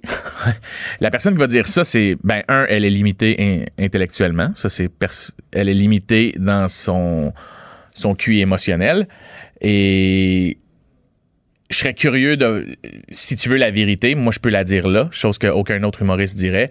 Moi, j'ai eu une quarantaine d'annulations d'entrevues depuis que je l'ai annoncé. Hein? Parce que les gens sont mal à l'aise qu'on parle de la maladie de mon fils. Donc. l'imbécile qui va dire que c'est de l'opportuniste, moi, je peux te dire que ça a été, ça me nuit plus qu'autre chose parce que les gens sont mal à l'aise face à la situation. Parce qu'ils savent pas quoi dire. Parce qu'ils savent pas quoi dire. Parce que, mais là, tu veux-tu qu'on parle de ton show? Tu vas-tu être drôle? Tu vas-tu être bon pareil? Puis tu fais, Ouais, tu vas être drôle? Tu vas-tu faire que- des jokes de cancer? euh, ben là, tu vois, j'ai commencé à écrire un number depuis deux jours sur le cancer. J'ai tassé un autre de mes numéros. Et puis, euh, je me suis dit, euh, go, on va. Fait que là, ce que je vais faire, c'est roaster le cancer. OK. Comme si c'était un individu. Fait que je vais le blaster parce qu'il me il me coûte cher de parking, le sacrement. Hey, le Euh, parking d'hôpital, on- ah, c'est hey. moins cher cette année, mais on le Ouais, sait ben que ah, regarde, ça va nous coûter 75 c'est mieux d'en faire des choses, tu veux les payer, des parkings d'hôpitaux. Fait que euh, on a décidé de, de sortir le show pareil. Euh, je savais que sûrement que des imbéciles allaient dire des affaires puis on le Mais on te le reprochait déjà de toute façon Ouais, d'utiliser ton fils dans ton d'utiliser marketing. mon fils parce que c'est sûr que C'est une victime. Ouais, il fait pitié Xavier d'avoir joué il dans fait une vraiment série. pitié là, là. Oui, mais Pour vrai. Oui, vraiment, mais en même temps, euh, si je peux inviter des gens à comprendre la réalité des, des familles où ils ont un enfant malade, euh, tu sais, si je travaillais dans une shop, il faudrait que j'aille travailler. Je veux dire, il n'y a pas d'assurance qui couvre ça, tu comprends? Ouais. Moi, mon oncle, mon, mon cousin, il a eu une leucémie. Mon oncle, il travaillait 7 jours semaine pour faire vivre sa famille parce que sa, femme restait au chevet de patte, mon cousin. Donc, il faut que je travaille. Puis moi, ma job, c'est d'être un clown. Fait que je veux dire, j'ai pas le choix d'aller faire rire. Puis mes jokes sont déjà écrites de toute manière. Je les rode à partir du mois de mai. Fait que je te dirais que 75 du show était déjà, 75% du show était déjà écrit. On a écrit plus que 100% d'un one-man show. On écrit des heures de matériel, mais dans ce qu'on a sélectionné, on est rendu à 65, 75% du show. Et puis j'ai déjà commencé à roder ces numéros-là. Fait que, tu sais, euh, le monde peut bien dire ce qu'il veut. Épais en esti si tu pensais que j'allais vendre du billet euh, avec un enfant malade. là. Je veux dire, c'est pas. euh, Sais, on me le reprochait, puis ce qui me faisait rire, c'est que, OK, mais tu reproches-tu tous les autres producteurs qui mettent des enfants dans des séries? C'est comme la série Papa, une année, moi, je disais à tout le monde, Hey boy, sais-tu qu'on a auditionné une chier d'enfants pour ce rôle-là? Ouais. Puis il y en avait pas qui faisait la job. Mon fils jouait dans les appendices. Je l'exploitais. Tu quand Les il jouait dans les appendices, ouais. il savait pas. C'est ça. Je dis, les gangs des appendices tripaient sur Xavier, puis euh, Chagnon me disait, puis Chagnon, étant le réalisateur, me disait, t'as pas idée de la perle que t'as entre les mains, man. Ton gars, il comprend tous les textes, il les apprend, il punch. Moi, j'étais, OK, cool, parfait. Fait que la journée qu'on a passé plein de monde en audition, puis que là, tu fais, fuck, qu'est-ce que je fais? Puis que mon fils me dit, ah, mais je peux le faire, moi. Tu sais, ouais, mais le rôle n'est pas écrit pour toi, exact. Tu sais, on le, le moment donné, tu fais, OK, on va t'essayer. Fait qu'on on lui a fait faire deux scènes, puis on a fait, damn! Il est vraiment bon. Fait qu'on a réécrit certaines scènes pour que ça fait plus pour lui. Puis là, le monde dit, ah, t'exploites ton enfant. Tu fais, un, à base, c'était même pas censé être moi qui jouais dans, dans Série Papa. C'était même pas censé être mon fils qui joue dedans. Puis on ça s'est adonné qu'on on a joué dedans Ça ensemble. marchait. Ça fonctionnait. On va lui souhaiter d'être de retour sur la glace euh, très rapidement. Eh ouais, elle tombe 2B, gang. Si vous voyez un petit gars avec des cheveux longs, mais une cicatrice sur la tête qui fait des top corners, c'est le mien. Puis pour voir euh, les dates de ton spectacle, on peut se rendre sur ton site web joeroberge.com. Merci beaucoup pour ta grande générosité. Merci à toi. Et je vous dis, euh, dans la vie, dans le spectacle, je, euh, je suis pas le plus drôle qu'en ce moment. Tu sais, c'est comme. je Ben suis là- plus, drôle, plus drôle, plus drôle. Mais Là, c'est tough, mais, mais- plus drôle que ça. Tu as le droit d'avoir une petite passe, un petit passage à vide. Ouais, T'as le ouais, droit. Mais, mais ça va aller, ça va aller. On Merci droit. beaucoup. Hey, bisous. La Banque Q est reconnue pour faire valoir vos avoirs sans vous les prendre. Mais quand vous pensez à votre premier compte bancaire, tu sais, dans le temps à l'école, vous faisiez vos dépôts avec vos scènes dans la petite enveloppe. Hmm, C'était bien beau. Mais avec le temps, à ce compte-là vous a coûté des milliers de dollars en frais, puis vous ne faites pas une scène d'intérêt. Avec la Banque Q, vous obtenez des intérêts élevés et aucun frais sur vos services bancaires courants. Autrement dit, ça fait pas mal plus de scènes dans votre enveloppe, ça. Banque Q. Faites valoir vos avoirs. Visitez banqueq.ca pour en savoir plus. Les effrontés. Avec Geneviève Peterson. Les vrais enjeux, les vraies questions. Vous écoutez Les effrontés. Master Bugarici joue avec son micro comme si c'était un cobra. Puis il est un peu ému en ce moment. là. On, va, on va le laisser le temps de, de se remettre parce que tu écoutais l'entrevue avec Jonathan Roberge. euh, Ouais. Ben, puis je l'ai vu aussi euh, juste avant quand en ondes. J'ai comme eu un, petit- un petit 4 minutes à jaser avec. Ouais, je... Puis moi qui s'en viens parler d'autorité, j'ai le souffle coupé complètement. Ouais, ben ça, euh, on a des enfants puis ça nous touche, Ouais. là, c'est Ouais. normal. J'ai-tu dé- j'ai-tu déjà autant souhaité ne pas en avoir en ce moment? Ben, Pas que ça Ah! non, non, dans le sens où pas que ça touche pas, mais tu sais, euh, je, je Ouais. me sens trop proche de ça. Puis tu sais, j'ai eu une grosse année, puis toute l'équipe, tu sais, c'est comme ça brasse trop d'affaires aujourd'hui. Puis je m'en ai parlé d'autorité. D'autorité parentale? Ça me tente juste pas? Mais l'autorité en général, puis j'allais en parler beaucoup, la parentale, ça me tente plus. Ça Ben là, euh, faut il l'a dit, là, faut continuer notre vie. Ouais, Euh, ah Puis oui. c'est ça, j'allais dire, euh, chicaner un enfant qui a le cancer, ça doit pas être évident. Tu veux pas. Parce que ça reste des enfants? Ça va être rare que j'ai rien à dire ou que je sais pas quoi dire. Non, mais hein. c'est vrai. Ouais, ça, doit être euh, parce qu'il continue à faire des conneries, puis à répondre, puis à rouler des œufs, puis il faut Ouais. quand même que tu continues à être le parent de cet enfant-là. Ouais. Bref, l'autorité. Je garde. On va, on va casser la glace un peu, là. Tu vas, tu vas reprendre ton souffle. Moi, j'ai envie de te demander, c'est quoi ton rapport à l'autorité? Il me semble que tu dois être réfractaire. Je je suis très vieux jeu.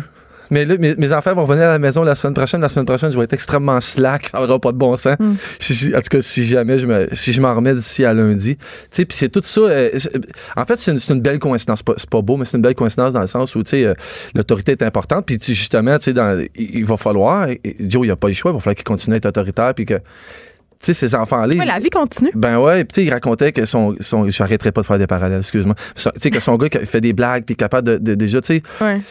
Puis je disais, tu sais, un pommier, ça fait des pommes, mon chum. Tu sais, la force d'un enfant, ça confirme plein d'affaires aujourd'hui, tout ça. Tu sais, la, la- la force que cet homme-là, de, de parler de ça comme ça aujourd'hui, d'affronter ça, mais c'était c'était un homme qui n'est pas, de- il est pas devenu fort du four en lendemain. Tu sais, il élevait ses enfants comme ça, puis tu sais, on le suit tout. Dieu, on le suit sur le web, on le voit tout aller, puis tu sais, euh, ses, ses émissions, ses trucs, euh, incluant ses enfants, de la façon qu'il faisait ça avec ses enfants. tu sais, On les connaît. Son gars peut juste être fort comme lui. Ouais. Tu sais, puis j'enlève rien à, son ex, puis tant mieux, tu sais, sûrement aussi, mais. Fait que, tu sais, cette autorité-là, tu sais, ah, fuck, je sais plus, je sais plus par où aller, Diane, je suis mêlé. Fais juste le faire. C'est- Ben, Juste tu sais, en faire. fait, c'est c'est c'est un amour propre, puis l'autorité, tu sais, euh, moi, je, voulais parler de l'autorité de mon père, qui est une autorité tranquille, tu sais. Ouais, ils vont, c'est une autorité tranquille. En fait, c'est une, une autorité qui, qui roule sur une réputation, une impression qui existe comme pas vraiment. Dans Hmm. le sens où, tu sais, quand ma mère, elle disait, attendez pas, je le dise à votre père, je vous dis, jamais mangé une claque dans mon père, moi. Jamais. Fait que, cette autorité-là qu'il y avait, qui était comme silencieuse, mais qui était, il installait le respect, puis, tu sais, ils vont, c'était par l'exemple.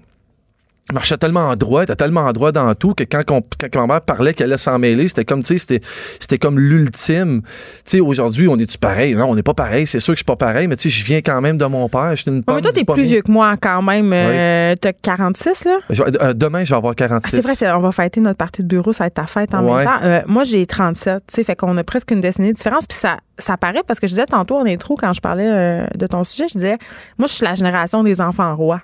Euh, C'est-à-dire, moi, j'étais une enfant roi. Mm-hmm. euh, c'est cette génération-là, les enfants des années 80. Je suis enfant unique en plus, ça rajoute une coche. Ouais. Puis il y a beaucoup de monde qui se demandait comment allaient devenir ces, ces enfants-là. Ben, ils deviennent des parents rois. Euh, puis ironiquement, moi, je- en tout cas, je me fais souvent reprocher d'être très, très autoritaire, trop, Ah ouais? avec mes enfants. Moi, je... Ouais, Oui. euh, mon Ah il est ouais. traumatisé parce que je dis pas s'il vous plaît quand je demande quelque chose. Oh my God. Tu sais, mettons, je vais dire Alice, Ouais, mets la table. Puis il me dit tout le temps, ouais, mais tu pourrais-tu dire, s'il vous plaît? Puis je suis comme, ben non, c'est pas vraiment négociable. Ben, ben, Je sais pas. J'étais un peu. On jase, là, Ouais, mettons. j'étais, mais j'étais un peu d'accord. J'étais un peu pas mal d'accord avec toi dans le sens où, tu sais, oui, oui, on peut le dire, s'il vous plaît. Puis j'imagine que tu le dis de temps en temps. C'est juste que quand t'es dans un mood, de, tu sais, on, pré- on prépare la table pour manger. T'es pas, pas obligé de te mettre à genoux à chaque fois, là. Je pense pas que c'est ça, là, tu sais. Mm. Mais moi, je pense que le principal, surtout quand on, on parle en- envers les enfants, puis en fait, j'essaie de l'appliquer dans la vie tous les jours, c'est la régularité. Ben, la constance. Ben oui, Ben, c'est le- truc de Super Nanny. mais tu sais quoi? Moi, je pense que c'est là où je suis le meilleur du monde entier versus Ouais. l'éducation de mes enfants. Ben oui, ben oui. La clôture, elle a été établie. Il savait même pas marcher encore. Puis je l'ai jamais bouché. Je la bougerai pas. Elle est là. mais- là. OK, j'ai une question. On, on, on, on diverse. on- ben, on- non, on digresse pas tant que ça, mais bon, la constance. Tous les experts en éducation s'entendent pour le dire, c'est l'honneur de la guerre. Oui. Quand tu es séparé, Oui. Ça arrive que le, le système marche pas pareil à l'autre place. Puis là, ça vient fucker les affaires. Vrai. Comment tu t'arranges, toi, avec ça? Moi, ce que, le- ce que j'ai misé le plus, ça a pris un certain temps parce qu'évidemment, tu sais, ça, ça se fait rapidement. La, la séparation s'est faite rapidement, puis tout ça fait rapidement. Puis tu sais, nous-mêmes, moi, j'étais happé, puis moi aussi, il fallait que je me relève de ça. Puis tu sais, euh, Ouais, on est, on- il y, a un- y a une petite année de passage à vide, là. genre. Ouais, ouais, ouais.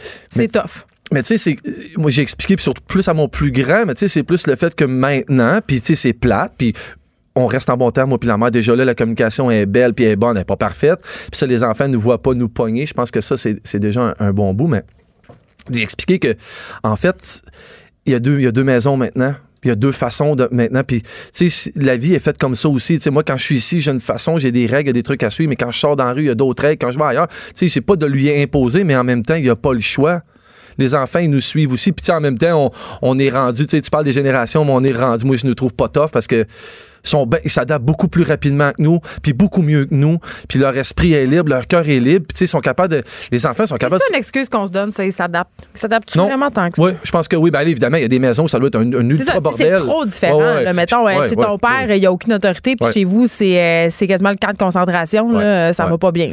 J'ai quand même été 18 ans, 17 ans avec la mère des enfants. Je pense qu'on avait. Je pense que je pense qu'on se connaît un peu, puis je pense qu'on le sait, puis les enfants aussi. Mais mes enfants sont. Puis aussi l'âge à laquelle tu sépares. Oui, oui. Quand tu te sépares puis ils sont plus vieux, ben Ouais. écoute, euh, c'est déjà fait, là, quasiment l'éducation. là. Fait que je pense que oui, on est différents, moi puis mon ex. Mes enfants sont capables de dealer avec ça. Puis tu l'autorité, bon, mais ils vont dealer avec l'autorité à l'école. Ils vont dealer avec l'autorité dans le cours d'école. Puis il y en a, non, mais il n'y a pas juste à la maison. L'autorité est constante puis elle est partout. Tu sais, le parallèle, même avec la police. l'autorité de la police est rentrée. Je sais pas, je te l'ai déjà raconté à toi l'histoire. J'ai un de mes amis moi, qui était policier puis il a lâché. C'est les gens respectent même plus ça. Ouais, puis l'autorité à ce niveau-là, là, au niveau de même les parents, lui c'est une longue histoire, je peux pas aller te la raconter au complet, mais le gars il a rendu service à un enfant qui était en infraction, puis finalement ça s'est retourné contre lui par rapport au père, puis tu sais, ouais. il y a même plus Euh, ce Les respect. professeurs non plus ne peuvent plus vraiment exercer leur autorité sans craindre des représailles. Il y a, il y a quelque chose, justement, là, les parents rois. Il y a quelque chose de respectable dans l'autorité. Il y a quelque chose de respectable. Tu sais, moi, je suis vieux juste ces affaires-là, puis je pense que c'est, c'est- on n'a pas à changer nécessairement ou, ou tout le temps tout changer. Mais l'éducation de mes parents, moi, c'est des boomers. Ils vont avoir 80 dans pas long. Mes, mes parents sont limites, mais tu sais, c'est- j'ai été élevé dans le fond avec amour puis les sacrifices. Moi, c'est ça que j'ai vu. Moi, c'est- oui, il était, autoritaire, mon père, mais pas tant que ça. Mais toute cette liberté, puis toute ce...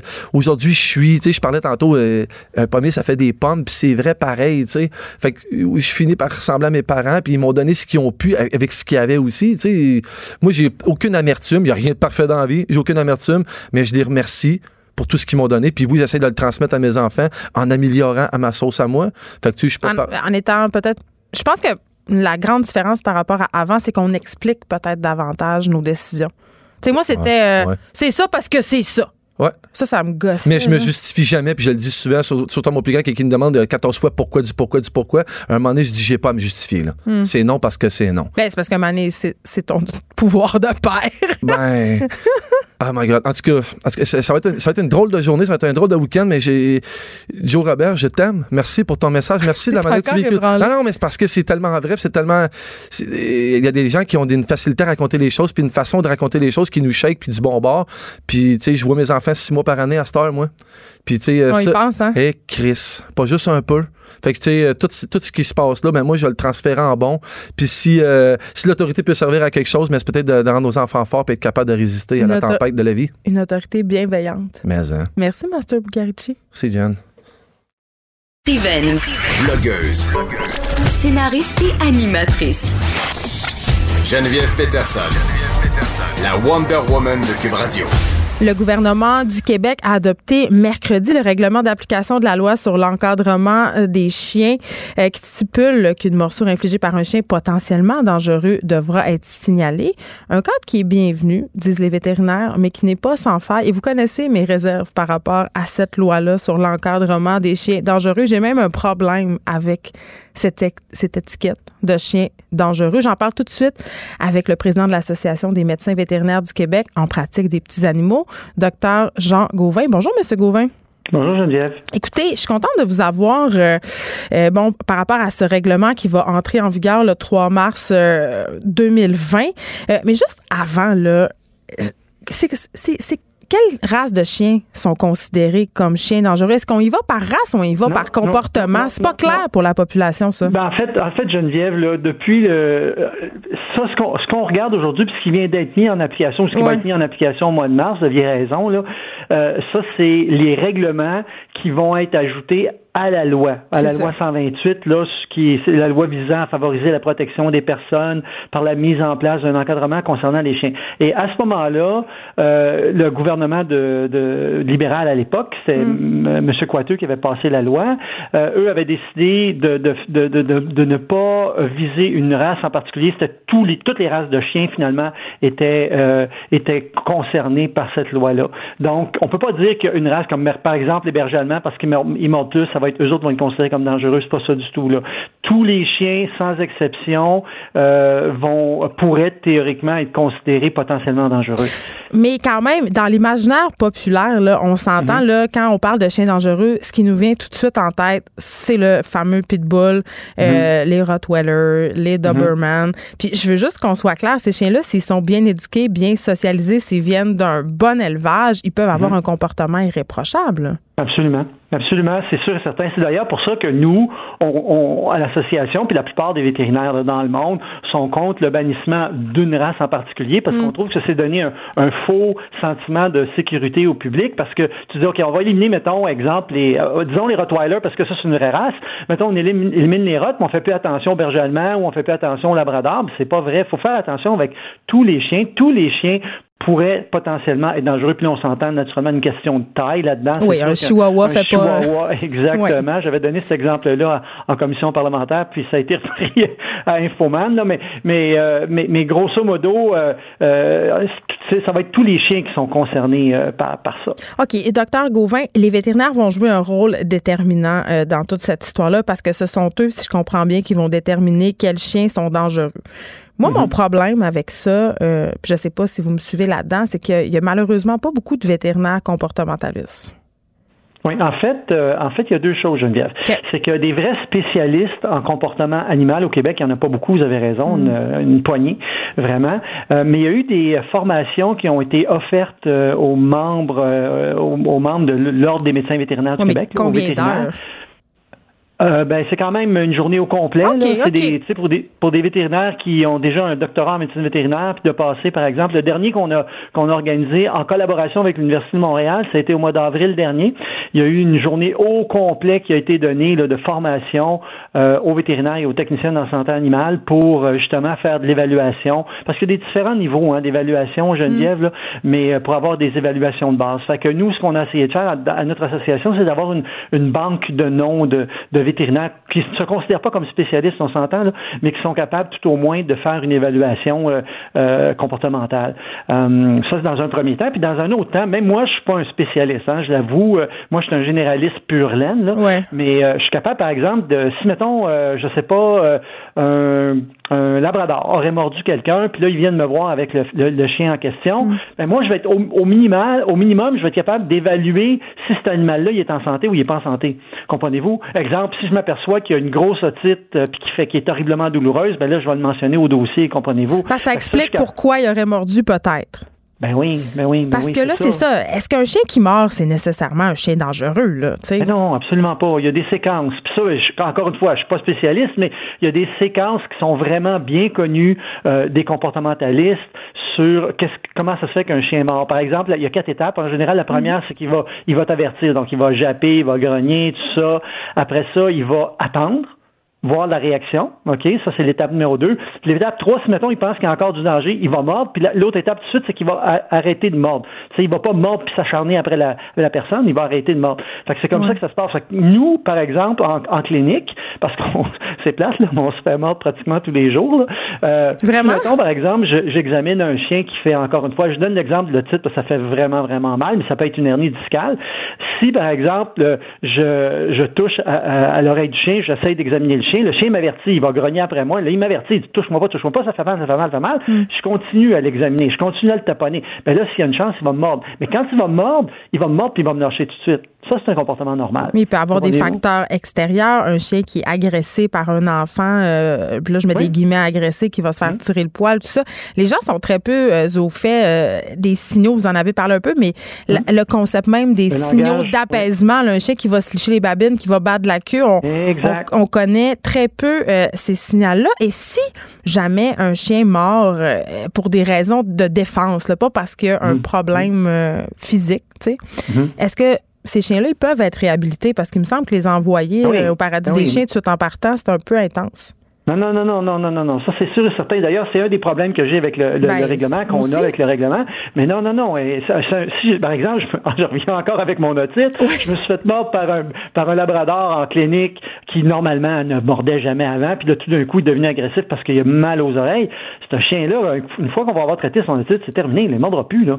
Comprenez-vous? Il pourrait toujours mordre s'il arrivait quelque chose. Mais vous comprenez ce que je veux dire? C'est que c'est pas ça, un chien dangereux. Il y a des chiens dangereux, des chiens qui sont potentiellement dangereux, vont avoir des comportements anormaux. Ils ont, ils ont vraiment une maladie mentale. Hmm. tantôt, vous parliez de génétique, ça de, bonne reproduction. Ça, pardon, ça existe les problèmes de santé mentale chez les animaux, docteur ben, Gauvin? ces chiens-là, ce sont des, ils souffrent de, problèmes mentaux. Les chiens qui vont faire de l'agression, de la prédation, des, il y a un problème dans la tête, là, il y a un problème mental. Oui, absolument. C'est considéré comme une, maladie mentale. C'est ça qui est important d'évaluer, comprenez-vous, parce que euh, vous l'avez très bien dit tantôt, il peut y avoir des, c'est plate ce que je vais dire là, puis je vais me faire blaster sur les réseaux sociaux, ça peut arriver qu'un chien mort puis ça soit un comportement normal. Ben oui, parce que les gens comprennent pas tous les signaux qu'ils envoient pour dire Hey, attention, je suis pas bien, je vais te mordre. Puis, puis là où j'ai un problème avec euh, la, ministre Guilbeault, c'est que lors de sa déclaration ministérielle le 15 mai 2019, elle avait bien dit lors de sa déclaration que la prévention et l'éducation vont demeurer des éléments clés sur lesquels nous devrons tous travailler. Ben, ça. Or, là-dedans, il n'y a rien pour la prévention. Ben moi, c'est ça. J'ai l'impression qu'on s'attaque pas au nœud du problème avec cette loi-là. Les politiques d'élevage, les conditions de possession de chiens, tout ça, c'est comme... Ça, c'est pas vu, il n'y a pas personne. Puis l'autre truc aussi, Geneviève, puis bon, moi, j'ai moi, je, suis du côté vétérinaire, mais je pense aussi, là, on pèle tout ça dans la responsabilité des, villes, des municipalités. Mm. Il y a des villes comme Montréal puis Laval qui sont déjà prêts à ça. Donc, ça, c'est pas un problème. Ben, Longueuil aussi. Mais, euh, mais je pense à des plus petites municipalités qui n'ont pas les budgets. Mais s'ils ne se font pas aider par, euh, par le gouvernement, ils vont avoir de la difficulté à mettre en application euh, ces règlements-là. Il faut, faut songer à ça. on les avait avertis. J'espère qu'ils vont. Puis les campagnes de publicité, vous parliez tantôt de, des, des, des, signes d'apaisement. les signes d'apaisement. Il faut qu'on vise les parents, qu'il y ait des animaux ou qu'il n'y en ait pas, c'est pas grave. Ils vont être en contact, ces enfants-là, avec des chiens éventuellement. Et, les enfants doivent être doivent savoir comment réagir face à un chien combien sur de un fois? trottoir, dans un parc, dans la rue, ainsi de suite. Et comme ça, on va vraiment réussir. Là, le, le côté règlement qu'on voit en ce moment, Geneviève, c'est surtout un côté dissuasif. Puis, il y a une partie de ça. Euh, c'est sûr qu'avoir des amendes qui sont plus dissuasives, ben forcément, on va peut-être y penser deux fois, puis ça va peut-être responsabiliser un peu plus le propriétaire. Mais il reste un fait, c'est que sans mesure préventive, euh, en tout cas, j'espère qu'on va quand même réussir à diminuer un peu les, le nombre de morceaux. Il y a trop d'enfants qui se font mordre tous les jours au Québec. Ben, écoutez, là, combien de fois j'ai vu des jeunes enfants, ça, moi, j'avais un chien avant, un collet, puis là, dans la tête des gens, un collet, c'est gentil parce que l'acide, mhm. tu sais, comprends-tu? Mhm. Combien d'enfants j'ai vu s'approcher de ma chienne rapidement, euh, la flatter directement sur la tête? Moi, ma chienne avait un comportement exemplaire, elle venait d'un bon élevage, elle venait pas d'une usine à chaud, elle avait été socialisée, j'ai suivi des cours de dressage. Mais la plupart des gens ne savent pas comment approcher un animal. Et si on éduquait les gens, on, on, viendrait, selon moi, d'éradiquer une bonne partie du problème. Et si on encadrait les pratiques d'élevage au Québec plus qu'on le fait en ce moment, parce que c'est comme une joke, on va se le dire, on, serait est tellement d'accord avec ce que vous venez de dire, absolument. C'est vrai. Même pour ce qui est de la reproduction, ça serait simple parce qu'on a un organisme qui s'appelle Anima Québec présentement, qui est d'ailleurs sous le MAPAC, hein, c'est sous la responsabilité du MAPAC. Comme un euh, inspecteur, tu sais. C'est ça, et qui pourraient, et qui peuvent, et ils font déjà, ils donnent déjà des certificats de, de, de, de, bonne conduite, si on veut, pour les élevages en ce moment. On, mm. il, y aurait pu facilement, c'est un organisme, il aurait pu dire, ben, vous pouvez pas faire d'élevage si vous n'avez pas votre, votre, votre licence, par exemple, votre permis de Animaux Québec. Ça peut se faire. Puis l'autre problème, Geneviève, c'est qu'il y a beaucoup, beaucoup trop d'animaux qui sont vendus sur Kijiji, par exemple. Ben, si on interdisait la vente d'animaux sur Kijiji aussi, on réglerait une bonne partie du problème parce que les problèmes de comportement, ce sont les éleveurs de fond de cours la plupart du temps qui les génèrent. C'est sûr et certain, il n'y a, a, pas de réglementation, puis ça aide pas parce que, écoutez, moi j'ai été témoin là, de, de, transactions douteuses dans, un parking à la place Versailles. Donc, tu me donnes des sous, je te donne un chien, comme si ça avait été de la drogue. Là. Puis là, tu arrives, quand je fais l'examen d'achat, ben, je m'aperçois que l'allemand a plein de, de, défauts. Puis là, ben, les gens peuvent même pas retourner voir l'éleveur et dire, ben non, il y a un problème, ton chien, il faut que tu payes pour ci, pour ça. Non, non, ça peut pas se faire. Fait que donc, ça aussi, ça fait partie. Je pense, Geneviève, que c'est un tout. Il y a plein de morceaux du casse-tête qui sont pas encore en place. Et ça, c'est malheureux. Là, on a voulu passer un règlement rapidement. Il y a des choses qui sont mieux qui étaient, là. Puis je veux mhm. pas non plus dire que tout est négatif. C'est pas vrai, tout n'est pas négatif. Avant, on nous avait demandé, les vétérinaires, de rapporter toute blessure qui était provoquée par un, chien. Mais là, c'est un problème parce que quelqu'un qui se faisait graffiner, par exemple, par son chien, parce que son chien était énervé, puis, puis il avait sauté dessus, tu sais, bon, et suite, fallait que ça soit rapporté à la police. Mais non, ça n'avait pas de bon sens. Là, au moins, on va rapporter des. des le, vétérinaire va pouvoir rapporter des morsures avec lésions qui jugent que cet animal-là peut représenter un danger public. Mais ceci étant dit, encore une fois, l'application est pas évident parce que moi, comme vétérinaire, ce que je vois, je vois pas le je vois pas le chien qui a mordu, je vais voir le chien qui a été mordu. Comprenez-vous? Ils vont mm. venir nous voir, on va voir la plaie, on va traiter la plaie, on va la réparer, la suturer, et ainsi de suite, donner des antibiotiques. Fait moi, il faut que je donne le nom du chien, par exemple, qui a mordu, le propriétaire qui a de, du chien qui a mordu. Je ne connais pas ces gens-là, comprenez-vous? Puis dans, dans la grande majorité des cas, on ne les connaît pas. Fait que ça, ça va être intéressant de voir comment ce qu'ils vont parce que nous, ce qu'on avait demandé en plus, c'est d'avoir un, un registre national des morsures pour qu'enfin on ait vraiment des vraies statistiques au Québec sur le nombre de morsures, parce que les dernières statistiques montent à plus de 10 ans, et, euh, et aussi avoir un registre national euh, des chiens dangereux. De sorte que quelqu'un qui a un chien dangereux, par exemple, à Montréal, va pas juste déménager à Trois-Rivières avec son chien dangereux, puis dire la vie est belle, puis il n'y a plus de problème. Fait qu'on a besoin d'un registre national là-dessus. Mais là, il n'y a rien, malheureusement, là, euh, dans ce règlement-là qui, qui, laisse supposer qu'ils vont le faire. Plusieurs zones grises euh, que dans ces nouvelles mesures qui seront appliquées à compter de mars, euh, on vient de comprendre qu'on on va devoir faire plus que ça si on veut éliminer complètement le problème des chiens dangereux, même si le risque zéro n'existe pas, comme l'a si bien dit notre ministre de la Sécurité, Geneviève Guilbeault. Jean Gauvin, merci beaucoup, président de, président de l'Association des médecins vétérinaires du Québec en pratique des petits animaux. Pour vrai, vous le savez, le moi, les chiens, c'est comme une de mes passions. Puis quand je lis des choses comme ça, des projets de loi comme ça, je trouve qu'on est dans une courte vue incroyable. Il y a toutes sortes de choses qui devraient faire, qui devraient être faites en amont de ces, de, ces mesures-là pour qu'on s'assure que l'acquisition d'un animal de compagnie se soit fait de façon responsable, de façon éthique. Euh, ce sont des animaux, ce sont pas des biens immeubles comme les considérait la loi jusqu'à v'là pas si longtemps. Cube Radio. Jusqu'à 15, vous écoutez Les effrontés. On s'en va tout de suite du côté de Québec parler à Karina Marceau. Bonjour, Karina. Bonjour Geneviève, mais je suis à Montréal aujourd'hui. Ah, bon, écoute, tant mieux. Et je te pose la question, euh, est-ce que les États-Unis, ce sont le plus meilleur pays du monde? Ah, ben pas pour moi. Ah là là. Surtout pas avec ce qui se passe euh, du côté de, de- des droits des femmes. C'est drôle parce que bon, mon blog de, de, ce matin parle justement des États-Unis. Puis en fin de semaine, j'étais à une fête. Puis souvent, euh, il arrive que euh, des gens que, que, que je côtoie ou que je rencontre admirent les États-Unis. Puis ils trouvent donc ça extraordinaire. Puis c'est donc un beau pays. Mon Dieu, il me semble c'est rare. Ben non, moi ça, ça m'arrive plus souvent que que que, que, que peut-être d'autres là, mais je suis toujours étonnée. Puis c'est peut-être les gens, mes amis, ou en fait les gens avec qui je me tiens. En tout cas, toujours est-il que euh, quand j'ai vu les, les, deux nouvelles euh, qui sont passées euh, cette semaine, la première relativement des tests de virginité qu'un rapper s'est vanté de faire passer à sa fille de 18 ans. Une fois par année. tout le dé- Exactement. Mm. Les toutes la- la- les, les restrictions qui sont faites sur l'avortement aux États-Unis. En tout cas, en tant que femme, euh, moi, je déménagerai pas aux États-Unis, c'est sûr et certain. Puis, tu sais, les États-Unis qui euh, fait la police un petit peu partout sur la planète, la police à la fois sur le plan militaire, puis à la fois sur le plan de la morale. euh, je pense. Oui, un pays aura- défendeur, défendeur des libertés individuelles, de la démocratie, et quand même abrite en son sein euh, des États qui ont adopté des lois pour restreindre le droit des femmes à l'avortement cet été, quand même de façon assez massive. Là. Mais on parle d'à peu près 10, euh, 10 restrictions par mois dans différents États pour limiter l'accès à l'avortement. Euh, aux États-Unis, c'est un dossier qui polarise encore beaucoup. Bien sûr, au Canada, on a encore des débats sur l'avortement, puis on l'a vu lors de la dernière campagne électorale avec euh, le chef du Parti conservateur Ouais, qui mais- n'a pas voulu se, se positionner, mais ça n'a rien à voir avec ce qui se passe aux États-Unis. Ça y va a à pas changer 40 des lois, là. Aux États-Unis, ils ont changé des lois. Ici, c'est un, c'est dommage qu'on réouvre, entre guillemets, cette blessure-là euh, pour le, la cause féministe, mais rien ne sera fait, du moins, je l'espère, pour euh, diminuer là, ou atteindre aux droits des femmes par rapport à l'avortement. Mais aux États-Unis, ils vont de l'avant. J'ai- Tu sais, des fois, je sais pas si t'es fan, Karina, de la, de la série La Servante écarlate. Je l'ai pas commencé encore. Je- Mais- je- Ça commence à ressembler à ça aux États-Unis, une espèce de société ultra contrôlante où justement on essaie de de d'encercler, si on veut, la vertu des femmes, de les garder euh, et de les réduire à leur qualité de génisse, c'est ce que je dirais. En tout cas, un texte enflammé que tu signais euh, ce matin, j'invite les gens à aller le lire. Si, ça avait été un, un mollah musulman, là, Oui. puis enregistré sur YouTube, puis ça avait, euh, on, a- on y avait eu accès, on, on aurait crié au scandale, c'est donc épouvantable. Et ça. Mais Tu là, fais référence au, euh, à Clifford Harris Jr., mais il y a quand même, ça a dérangé beaucoup, là, ça a fait le tour du monde, puis il y a des élus qui ont dit que ça avait pas de bon sens. Là, quand même, il n'y a pas juste des fous aux États-Unis.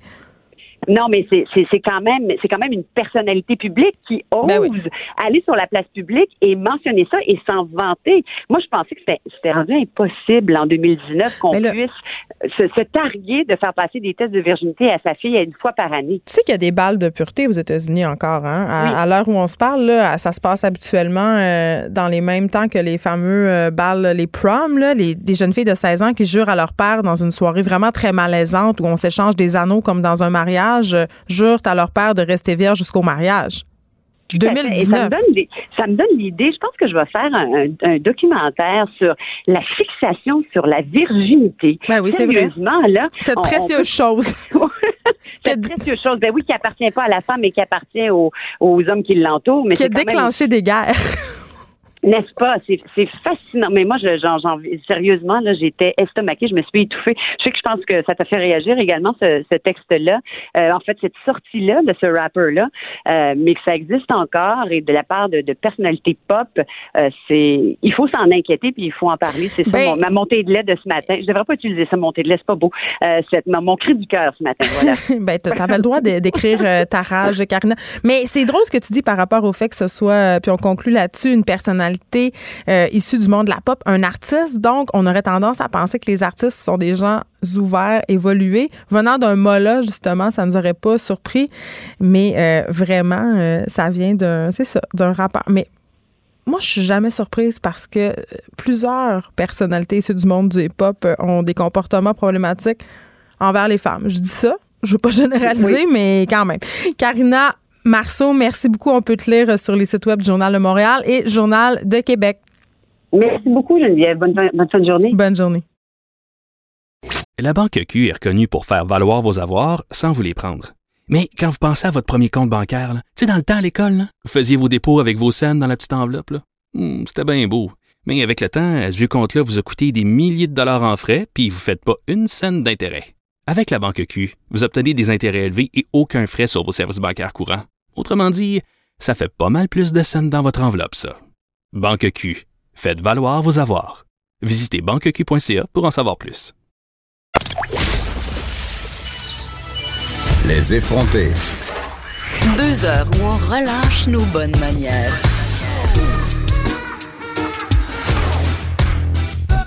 Je voulais qu'on se parle de cette nouvelle étude qui suggère qu'il faudrait donner à nos enfants des aliments, euh, des allergènes, et ce, très jeunes, pour prévenir de façon paradoxale les réactions allergiques. Et la raison pour laquelle je voulais qu'on parle de ça, c'est que c'est relativement nouveau. Moi, euh, quand j'ai eu Alice, ma première fille, ça fait déjà 12 ans, on recommandait, et c'était vraiment très important, de ne pas donner d'aliments allergènes à son bébé euh, durant les premiers mois, voire même les premières années, hein, concernant certains aliments pour prévenir les réactions allergiques. Donc, on parlait par exemple le miel, euh, le beurre d'arachide, les noix.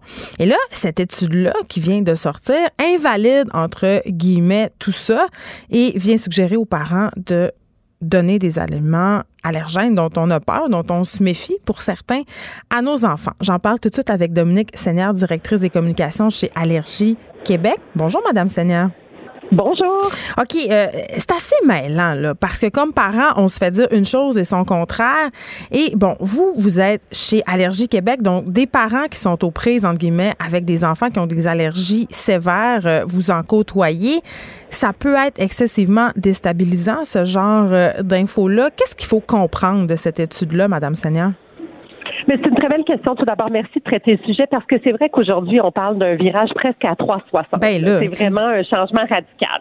Donc, je vous comprends, puis je suis aussi maman d'une petite fille qui malheureusement est polyallergique. Elle a 10 ans, donc assez près en âge de votre petite Alice. Et moi, c'était la même chose. On me disait, attends, avant d'introduire les allergènes, euh, on verra euh, si elle tolère euh, des formes dérivées ou autres, puis peut-être à ce moment-là, on retardera Hmm. la réaction. Du moins, on espère ne pas créer de réaction. Et là, aujourd'hui, qu'il faut comprendre, c'est que ça fait à peu près cinq ans que les chercheurs travaillent très, très fort sur ce sujet. Jusqu'à maintenant, on avait des, des études similaires, mais seulement pour l'arachide. Donc aujourd'hui, qu'on dit, c'est les parents. Ça fait 20 ans qu'on vous dit d'introduire le plus tard possible l'allergène, mais ça n'a pas donné vraiment de bons résultats parce que dans les dix dernières années, on a eu 18 d'augmentation des allergies alimentaires. Donc, on va essayer d'autres choses. On se base quand même, c'est des grosses, grosses études avec des grosses cohortes sur plusieurs années.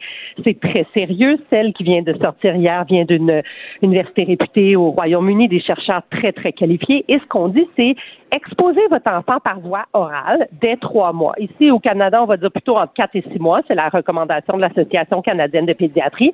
Et voyez, à ce moment-là, les résultats sont très favorables. On diminue souvent de moitié le risque de développer une allergie alimentaire parce qu'on a réussi à tromper le système immunitaire qui aurait pu réagir en âge euh, dans quelques Ouais, années. Mais c'est comme un peu de la désensibilisation, si je comprends bien. Et ça, ça existe déjà, des thérapies de désensibilisation. Je veux dire, mon neveu est allergique mortel au lait et à l'âge de 6 ans, on a commencé à y donner des dérivés du lait pour que tranquillement, il réagisse moins. Oui, ben, il y a deux façons de le voir. La désensibilisation, c'est lorsqu'une allergie s'est manifestée puis qu'on voit que le corps est prêt à recevoir une dose, que ce soit une microdose en milieu hospitalier ou que ce soit Ouais. un dérivé du genre le lait cuit peut-être pour votre neveu ou autre.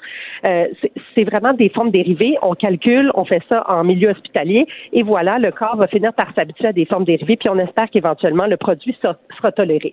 Là, on parle d'une exposition hâtive. C'est différent. En fait, c'est que chez des enfants qui sont même possiblement plus à risque que d'autres de développer des allergies alimentaires. Par exemple, un des deux parents des allergies saisonnières, allergies euh, de type rhinite allergique, de l'as, de l'eczéma, donc ce qu'on appelle un terrain atopique.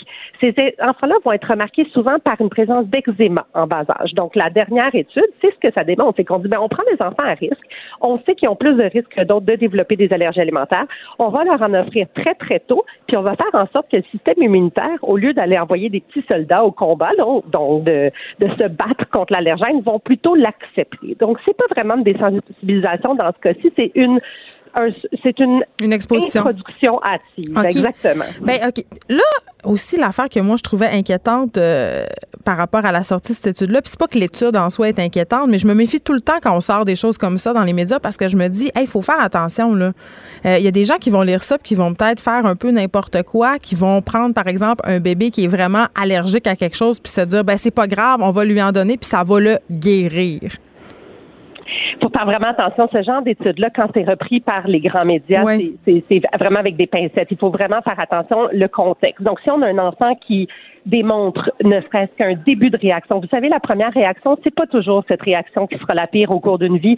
Souvent, malheureusement, les réactions vont empirer suite à l'exposition. Donc, une première réaction, on essaie un nouvel aliment trois jours, le même allergène. Il suffit pas de commencer à mélanger des œufs, des arachides avec de la truite, puis tout essayer ça le premier jour. On y va vraiment doucement, comme c'est recommandé présentement au Canada par l'Association canadienne de pédiatrie, entre autres. Puis on observe si l'enfant fait euh, une petite tache cutanée qu'on appelle de l'urticaire, s'il vomit dans les heures qui suivent, s'il y a un état général moins bon, si on voit vraiment l'apparition de symptômes, on retire tout de suite et on consulte un allergologue. Ils sont 65 au Québec, les allergologues, donc peut-être commencer par le médecin de famille, mais c'est vraiment pas un jeu, c'est pas une désensibilisation, c'est pas une guérison, c'est juste de suggérer d'introduire plutôt par la bouche plutôt que de laisser l'enfant en contact secondaire par la peau. Par exemple, vous réalisez pas, mais votre enfant, avant de manger sa première arachide à 4 ans, comme on le recommandait par exemple avant ou 3 ans, il a été exposé. Il se promène dans des endroits publics. Le frère, la cousine vont manger de l'arachide. Il va sur une table au restaurant qui a été mal nettoyée. Donc, sa peau, qui est une barrière vers le système immunitaire, a quand même été en contact. Puis ça, on se rend compte que c'est pas positif. Ce qui semble plus positif, là, si on parle de, de diminuer la chance qu'il soit c'est vraiment une introduction par la bouche plus tôt. Ceci dit, dans l'étude qui est sortie hier, il y a quand même 12, 15, 20 des enfants qui vont la développer, leur allergique. S'il est pour être allergique, il le sera. Par contre, en introduisant très tôt, on diminue le risque qu'il le soit chez les enfants qui n'étaient pas, euh, disons, chez qui l'allergie n'était pas déclenchée. Très bien. C'est vraiment, c'est une fine ligne, puis j'apprécie que vous posiez la question parce qu'on elle n'est pas énoncée par Allergie Québec. On supporte cette étude-là parce qu'on sent que c'est prometteur, puis on mm. espère, on espère que la, vapeur sera renversée parce que là, on fait juste avoir des augmentations d'allergie alimentaire, surtout chez les tout petits. Dominique Seigneur, merci d'avoir fait le point sur cette nouvelle étude par rapport à l'introduction des aliments allergènes chez nos jeunes enfants. Vous êtes directrice des communications chez Allergie Québec. Bonne journée. La Banque Q est reconnue pour faire valoir vos avoirs sans vous les prendre. Mais quand vous pensez à votre premier compte bancaire, tu sais, dans le temps à l'école, vous faisiez vos dépôts avec vos scènes dans la petite enveloppe. Hmm, c'était bien beau. Mais avec le temps, ce vieux compte-là vous a coûté des milliers de dollars en frais, puis vous ne faites pas une scène d'intérêt. Avec la banque Q, vous obtenez des intérêts élevés et aucun frais sur vos services bancaires courants. Autrement dit, ça fait pas mal plus de scènes dans votre enveloppe, ça. Banque Q, faites valoir vos avoirs. Visitez banqueq.ca pour en savoir plus. Les effronter. Avec Geneviève Peterson. Les vrais enjeux, les vraies questions. Vous écoutez Les effronter. Le système de santé québécois fonctionnerait sous une culture du silence, en hein, grosse surprise. Une mentalité aussi de chaîne de production, selon une lettre publiée ce matin et signée par 200 professionnels de la santé et chercheurs. Je parle avec la co-auteure de la lettre, Madame Marjolaine Goudreau, présidente du Récif, un regroupement d'intervenantes sociales au Québec. Bonjour, Madame Goudreau. Oui, bonjour, Madame Peterson. Euh, la lettre que vous avez écrite avec le sociologue Angelo Suarez démontre que les soignants n'ont jamais autant souffert euh, qu'aujourd'hui. On s'en doutait, remarquez bien. Euh, mm-hmm. Ces souffrances-là prennent quelle forme? Écoutez, euh, ça prend euh, de l'ampleur de plus en plus parce que ça dure depuis euh, quand même quelques années, depuis les premières réformes avec le ministre Barrette. Hein, fait on, on, vient à un point culminant. Alors, ça prend quelle forme? Ça prend une forme au niveau du devoir de loyauté qui finit par, avec le gouvernement antécédents et actuels. Euh, le devoir de loyauté, tous les professionnels l'ont par rapport à notre patron, par rapport à notre établissement. Mais notre devoir de loyauté envers la population, euh, c'est notre devoir aussi comme professionnels, comme employés, de dire à l'intérieur de nos services Qu'est-ce qui fait en sorte qu'on n'est plus capable de rendre les mêmes services et les mêmes bons services maintenant? C'est parce que tout au niveau de la gestion ligne depuis 15 années à peu près euh, commence à faire des dégâts considérables. Et euh, quand on n'est plus capable de travailler correctement auprès des familles, auprès des personnes âgées, parce que dans le fond, cette forme de gestion-là nous oblige à travailler de plus en plus vite Hmm. avec de moins en moins de temps. Mais vous parlez d'une approche euh, industrielle, presque comme dans une usine? Tout à fait. Tout à fait. On fait le parallèle, bien sûr, avec du toyotisme en santé. Au début, c'est comme ça qu'on l'appelait euh, il y a une quinzaine d'années. Je voulais dire qu'il y a une méthode qui porte un nom, la méthode Toyota, qui c'est un modèle de gestion industrielle, mais là, c'est appliqué dans nos établissements de santé. C'est ce que je comprends. Tout à fait, en santé et services sociaux. Oui, exactement. Donc, c'est comme une chaîne de montage. Il y a des gens qui appellent pour avoir des services. Ils sont reçus à l'accueil psychosocial si je parle des services de première ligne. On fait une évaluation, on les réfère. Ils attendent encore dans une autre équipe avec une autre liste d'attente. Je travaille, euh, je fais une petite évaluation. Oh, j'ai un enfant qui a un retard de développement par exemple. Alors, je fais une évaluation, je constate ça. Hmm, c'est une autre équipe à côté de moi, stimulation précoce, euh, qui eux autres font de la stimulation. Je réfère à cette équipe-là. Ils ont aussi leur propre liste d'attente. Hmm. Ils font une petite évaluation. Hmm, ils sont inquiets. On le réfère dans le milieu hospitalier, Sainte-Justine, Rivière-des-Prairies, pour avoir un diagnostic. C'est kafkaïen, là, je comprends. Écoute, au final, les enfants ont 4 ans, 4 ans et demi, 5 ans. Et là, on leur dit, ben nous, on travaille dans 0,5 ans. Fait que là, maintenant qu'il va à l'école, ben c'est la psychologue de l'école, c'est euh, la, euh, la psychoéducatrice. Et on sait que dans le milieu de l'enseignement, il n'y a pas plus de services qu'en santé, services sociaux. Ben là, euh, Finalement, qu'est-ce que les familles font euh, quand ton enfant a un retard de langage, puis tu veux une orthophoniste? Ils s'en vont au privé payer une mm. orthophoniste. Moi, je, nous, on appelle ça une chaîne de montage. On passe d'une étape à l'autre sans avoir réellement, on a une impression de service, on en a un peu, mais nous, quand on nous fait travailler comme ça, on n'est pas très étonné que la DPJ déborde. Mais je trouve ça drôle. Je trouve ça drôle que vous parliez de, du système d'éducation, de la DPJ aussi. J'ai l'impression qu'on gère tous nos organismes étatiques avec la méthode Toyota, ça ne s'applique pas seulement au système de santé, c'est rendu une façon systémique de gérer. On voit les gens comme des colonnes de chiffres en parlant de colonnes de chiffres, le ministère ne mange que de la statistique. Hmm. Auparavant, là, quand les services de santé et les services sociaux se sont mis sur pied, on était avec des subventions et des argents qui étaient donnés à la mission. CLSC, il y avait un montant d'argent, on le gérait, on regardait dans notre quartier quel service on devait donner. Maintenant, là, c'est fini depuis la loi 10. On n'est plus financé à mission, on est financé à l'acte. Donc, c'est du paiement à l'acte. Comme quand on va voir un médecin. Maintenant, c'est pas schlick schlick avec une carte, mais à chaque fois que je fais une statistique, j'ai, je dis les argents du ministère. Et imaginez-vous quand les gestionnaires ont cette commande-là de top-down, c'est sûr qu'ils vont faire de la pression auprès des employés pour qu'on se tape à n'en plus finir. Et plus je fais une intervention, plus je ferme un dossier, plus mon travail n'est pas bien fait auprès de la famille, plus j'en ouvre, même si c'est la même famille, dans six mois, je refais une autre statistique pareille.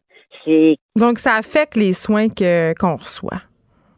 Ça affecte les soins qu'on reçoit. Ça affecte les salariés parce que c'est une perte de sens au niveau du travail réel au lieu d'accueillir les gens, au lieu de, de, les évaluer, de parler avec eux, de prendre le temps auprès des familles ou bien auprès des personnes âgées, Maintenant, c'est plus ça, là. On est rendu avec des outils informatisés. D'ailleurs, à la commission Laurent, ils ont déploré euh, le, le, le, décès d'un petit garçon il y a quelques années. Hmm. Et la DPJ a ça aussi, un outil euh, qui marche avec des algorithmes. C'est pas anodin. Nous, ça va pas bien la protection de la jeunesse. Et là, il nous l'installe dans la première ligne. Règle un euh, problème par un autre problème. Euh, euh, vous le brisez aujourd'hui, votre devoir de loyauté, Marjolaine Goudreau? Vous allez être dans le trouble? Pas du tout. Euh, j'ai plusieurs fonctions. J'ai été présidente euh, pendant 15 ans, 13 ans, c'est-à-dire. Et là, j'ai pris ma retraite depuis un an. ah là, c'est pour ça que vous parlez. Eh, eh ben, dites-nous donc ce qu'on pourrait faire euh, pour notre système de santé, parce qu'il me semble que ça fait des années qu'on en parle. Puis c'est pas juste le système de santé, là, on l'a un peu dit, euh, nos écoles, à, la DPJ. Globalement, là, je pense qu'on erre de la façon dont on gère les différents organismes étatiques. Qu'est-ce qui devrait être fait pour redresser tout ça, selon vous, une vieille routière là, de ce système-là? Puis là, je veux pas dire que vous êtes vieille, je parle de votre expérience. Non, mais j'ai quand même 30 ans dans le réseau. Vous pouvez dire que j'ai de l'expérience là. parce que j'ai vu comment les CLSC se sont développés et là, je les vois mourir. Alors oui, je, hmm. peux, je peux traduire. Euh, c'est c'est assez simple et en même temps, c'est très compliqué pour le gouvernement, mais il faut changer le modèle de gestion. Mais est-ce que le modèle de gestion n'est pas rendu plus gros? C'est-à-dire, on est un peu poigné dedans? C'est comme une grosse machine qui nous a dépassé? Ah, mon Dieu, non, c'est pas la perception qu'on a. S'il était capable au gouvernement de dire on arrête de rendre des services à la vitesse éclair sans vraiment avoir un travail réel auprès des gens, un, ça va coûter moins cher, parce que là, ce qu'on fait, là, c'est à peu près, ce que les intervenants nous disent, à peu près 50% de notre temps dans une journée est pour faire de la technocratie. Euh, des outils. Alors, libérez-moi. Écoutez, là, euh, ce qu'on fait comme évaluation actuellement, là, ça nous prend entre 6 et 8 heures. Et euh, on est capable de faire des évaluations en deux et trois heures avec des formulaires beaucoup plus euh, conscrits, beaucoup plus clairs, qu'on avait avant. Et mais là, on comprend bien que on, dit souvent ça. Hein, la meilleure façon de faire rentrer le privé, c'est de détruire le public. Et c'est ce qu'il est en train de faire. Donc, moins de bureaucratie, plus d'humain. Moins de bureaucratie, plus d'humanité. Les intervenants n'ont plus la possibilité d'avoir un adjoint clinique. Euh, pour j'ai une famille, le, la situation est grandiose, on veut intervenir, mais c'est pas toujours évident. On a besoin, nous, d'avoir quelqu'un avec qui aller parler d'une situation. Ça n'existe plus depuis des années. On est pris toute seule dans nos bureaux en train de voir qu'est-ce que je fais à réfléchir toute seule. C'est impossible, là. Puis c'est sûr qu'à un moment donné, ça finit par être euh, très dramatique pour les familles et les personnes. Euh, en 2015, là, on a déposé un grief syndical à l'époque quand j'étais présidente. Et il y avait des firmes Proaction et compagnie qui étaient rentrées faire du ligne. On a déposé un grief et on a eu une, euh, une, euh, une, voyons, une bonne décision, c'est-à-dire, et on a gagné sur toute la ligne parce que le grief disait nous faire travailler de cette façon-là mm. provoquait, un, de la détresse psychologique au travail, et ben deux, ça nous faisait travailler à l'encontre de notre propre code de déontologie. Et l'arbitre a accueilli ce grief-là. L'employeur qui était le C3S Santé Montréal-Nord, pour le nommer parce que c'est public, tout le monde peut le savoir, mon ancien employeur, euh, il est allé en appel de décision parce que c'est la première fois qu'on perçait juridiquement cette, ligne-là juridique et on a gagné euh, en appel de décision. Euh, on, a, on a quelque chose, un, deux arbitres sont venus dire, vous avez raison, ça provoque ça, mais on continue.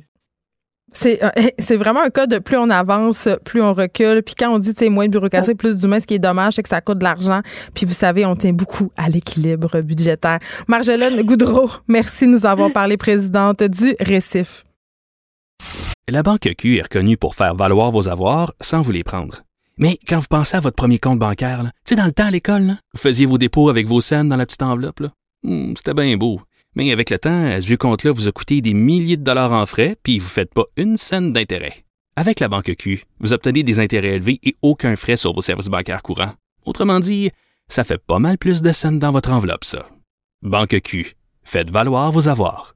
Visitez banqueq.ca pour en savoir plus. Écrivaine, blogueuse, scénariste et animatrice. Geneviève Peterson la Wonder Woman de Cube Radio. Wonder Woman. ça, c'est moi, la Wonder Woman. Eh, la belle voix que vous entendez, c'est celle de Frédéric Mercier, chef de contenu automobile. Ça fait très sérieux au de l'auto. Hein? T'es chef de. T'es chef, euh, chef. Tu connais ça? Ou tu connais ça, les chars? Chef. T'es le chef des chars. Chef du guide de l'auto. chef, de contenu. Oui, chef. Oui. Eh, il y a eu malheureusement un accident qui a fait deux victimes hier sur la route 138. Et quand j'ai vu ça euh, dans les journaux, je me suis dit, hey, on, invitons Fred euh, Mercier. La dernière fois, on avait parlé du nouveau truck Tesla, mais là, je remarque, là, il y a il y a eu de la petite neige à Montréal ces temps-ci, puis il y en a ailleurs euh, au Québec depuis quand même un petit bout. Les gens ont commencé à conduire euh, l'hiver. Et à chaque année, c'est la même affaire. On dirait qu'il n'y a jamais eu de neige. Tu vois du monde qui, qui slide dans les rues, qui. On dirait On qu'on. perd nos, nos, nos habitudes. Mais c'est vrai. Oui, oui, oui, c'est vrai. Parce C'est à que, 40, là, ça suit par choc à par choc. Exactement. Tu vois des autos igloo. Bref, là, je me suis dit, c'est le temps, on va se faire un petit recap, puis je dois, je dois commencer tout de suite avec une, une confession. Ce matin, j'ai un petit peu dérapé Non. sur un coin de rue. Non, mais en plus, j'ai des pneus d'hiver neufs. Lève le pied. Je le sais, j'ai des pneus d'hiver neufs que Germain Goyer est venu me conseiller ici même à ce micro. Oui. Euh, puis j'ai accéléré en tournant comme une débutante. Mais c'est ça, il faut, il, faut, euh, il faut toujours prendre. Mais j'étais contrariée. Ben, mais c'est correct, Geneviève. Tant que t'as pas tué personne, il y a personne, personne va te genre lancer. 30, là. Bon, C'était bon, ouais. Il n'y en a pas de problème. Mais, mais quand tu dérapes, ça, ça montre que tu as, perdu de l'adhérence. C'est aussi simple que ça. Germain si tu as dit- perdu de l'adhérence, c'est parce que tu as, accéléré trop rapidement. Ouais. Euh, la neige, c'est glissant. Je t'apprends rien. La non, mais la glace gadoue également. encore plus. Oui, c'est ça. Puis dès qu'il y en a un petit peu, puis même des fois, la, la chaussée va sembler. Euh, va sembler parfaite, va sembler être dégagée, mais il peut avoir de la petite glace noire. Parle-moi pas de la glace noire. Super important Ça? l'hiver de lever le pied. Non. Pourquoi non? Non, c'est l'affaire qui me fait le plus peur. Je suis terrorisée. Il y en a qui sont terrorisés Oui. par la dinde noire de Saint-Prosper. Moi, c'est la glace noire. C'est dangereux. Ça me fait vraiment peur. Pour vrai, ma mère m'a terrorisée. Je voulais pas prendre mon permis à cause de ça parce qu'elle me disait tout le temps, tu sais, l'hiver, quand l'hiver arrive, il y a de la petite glace noire. Faut Oui. que tu te méfies. Mais c'est vrai qu'il faut que tu te méfies.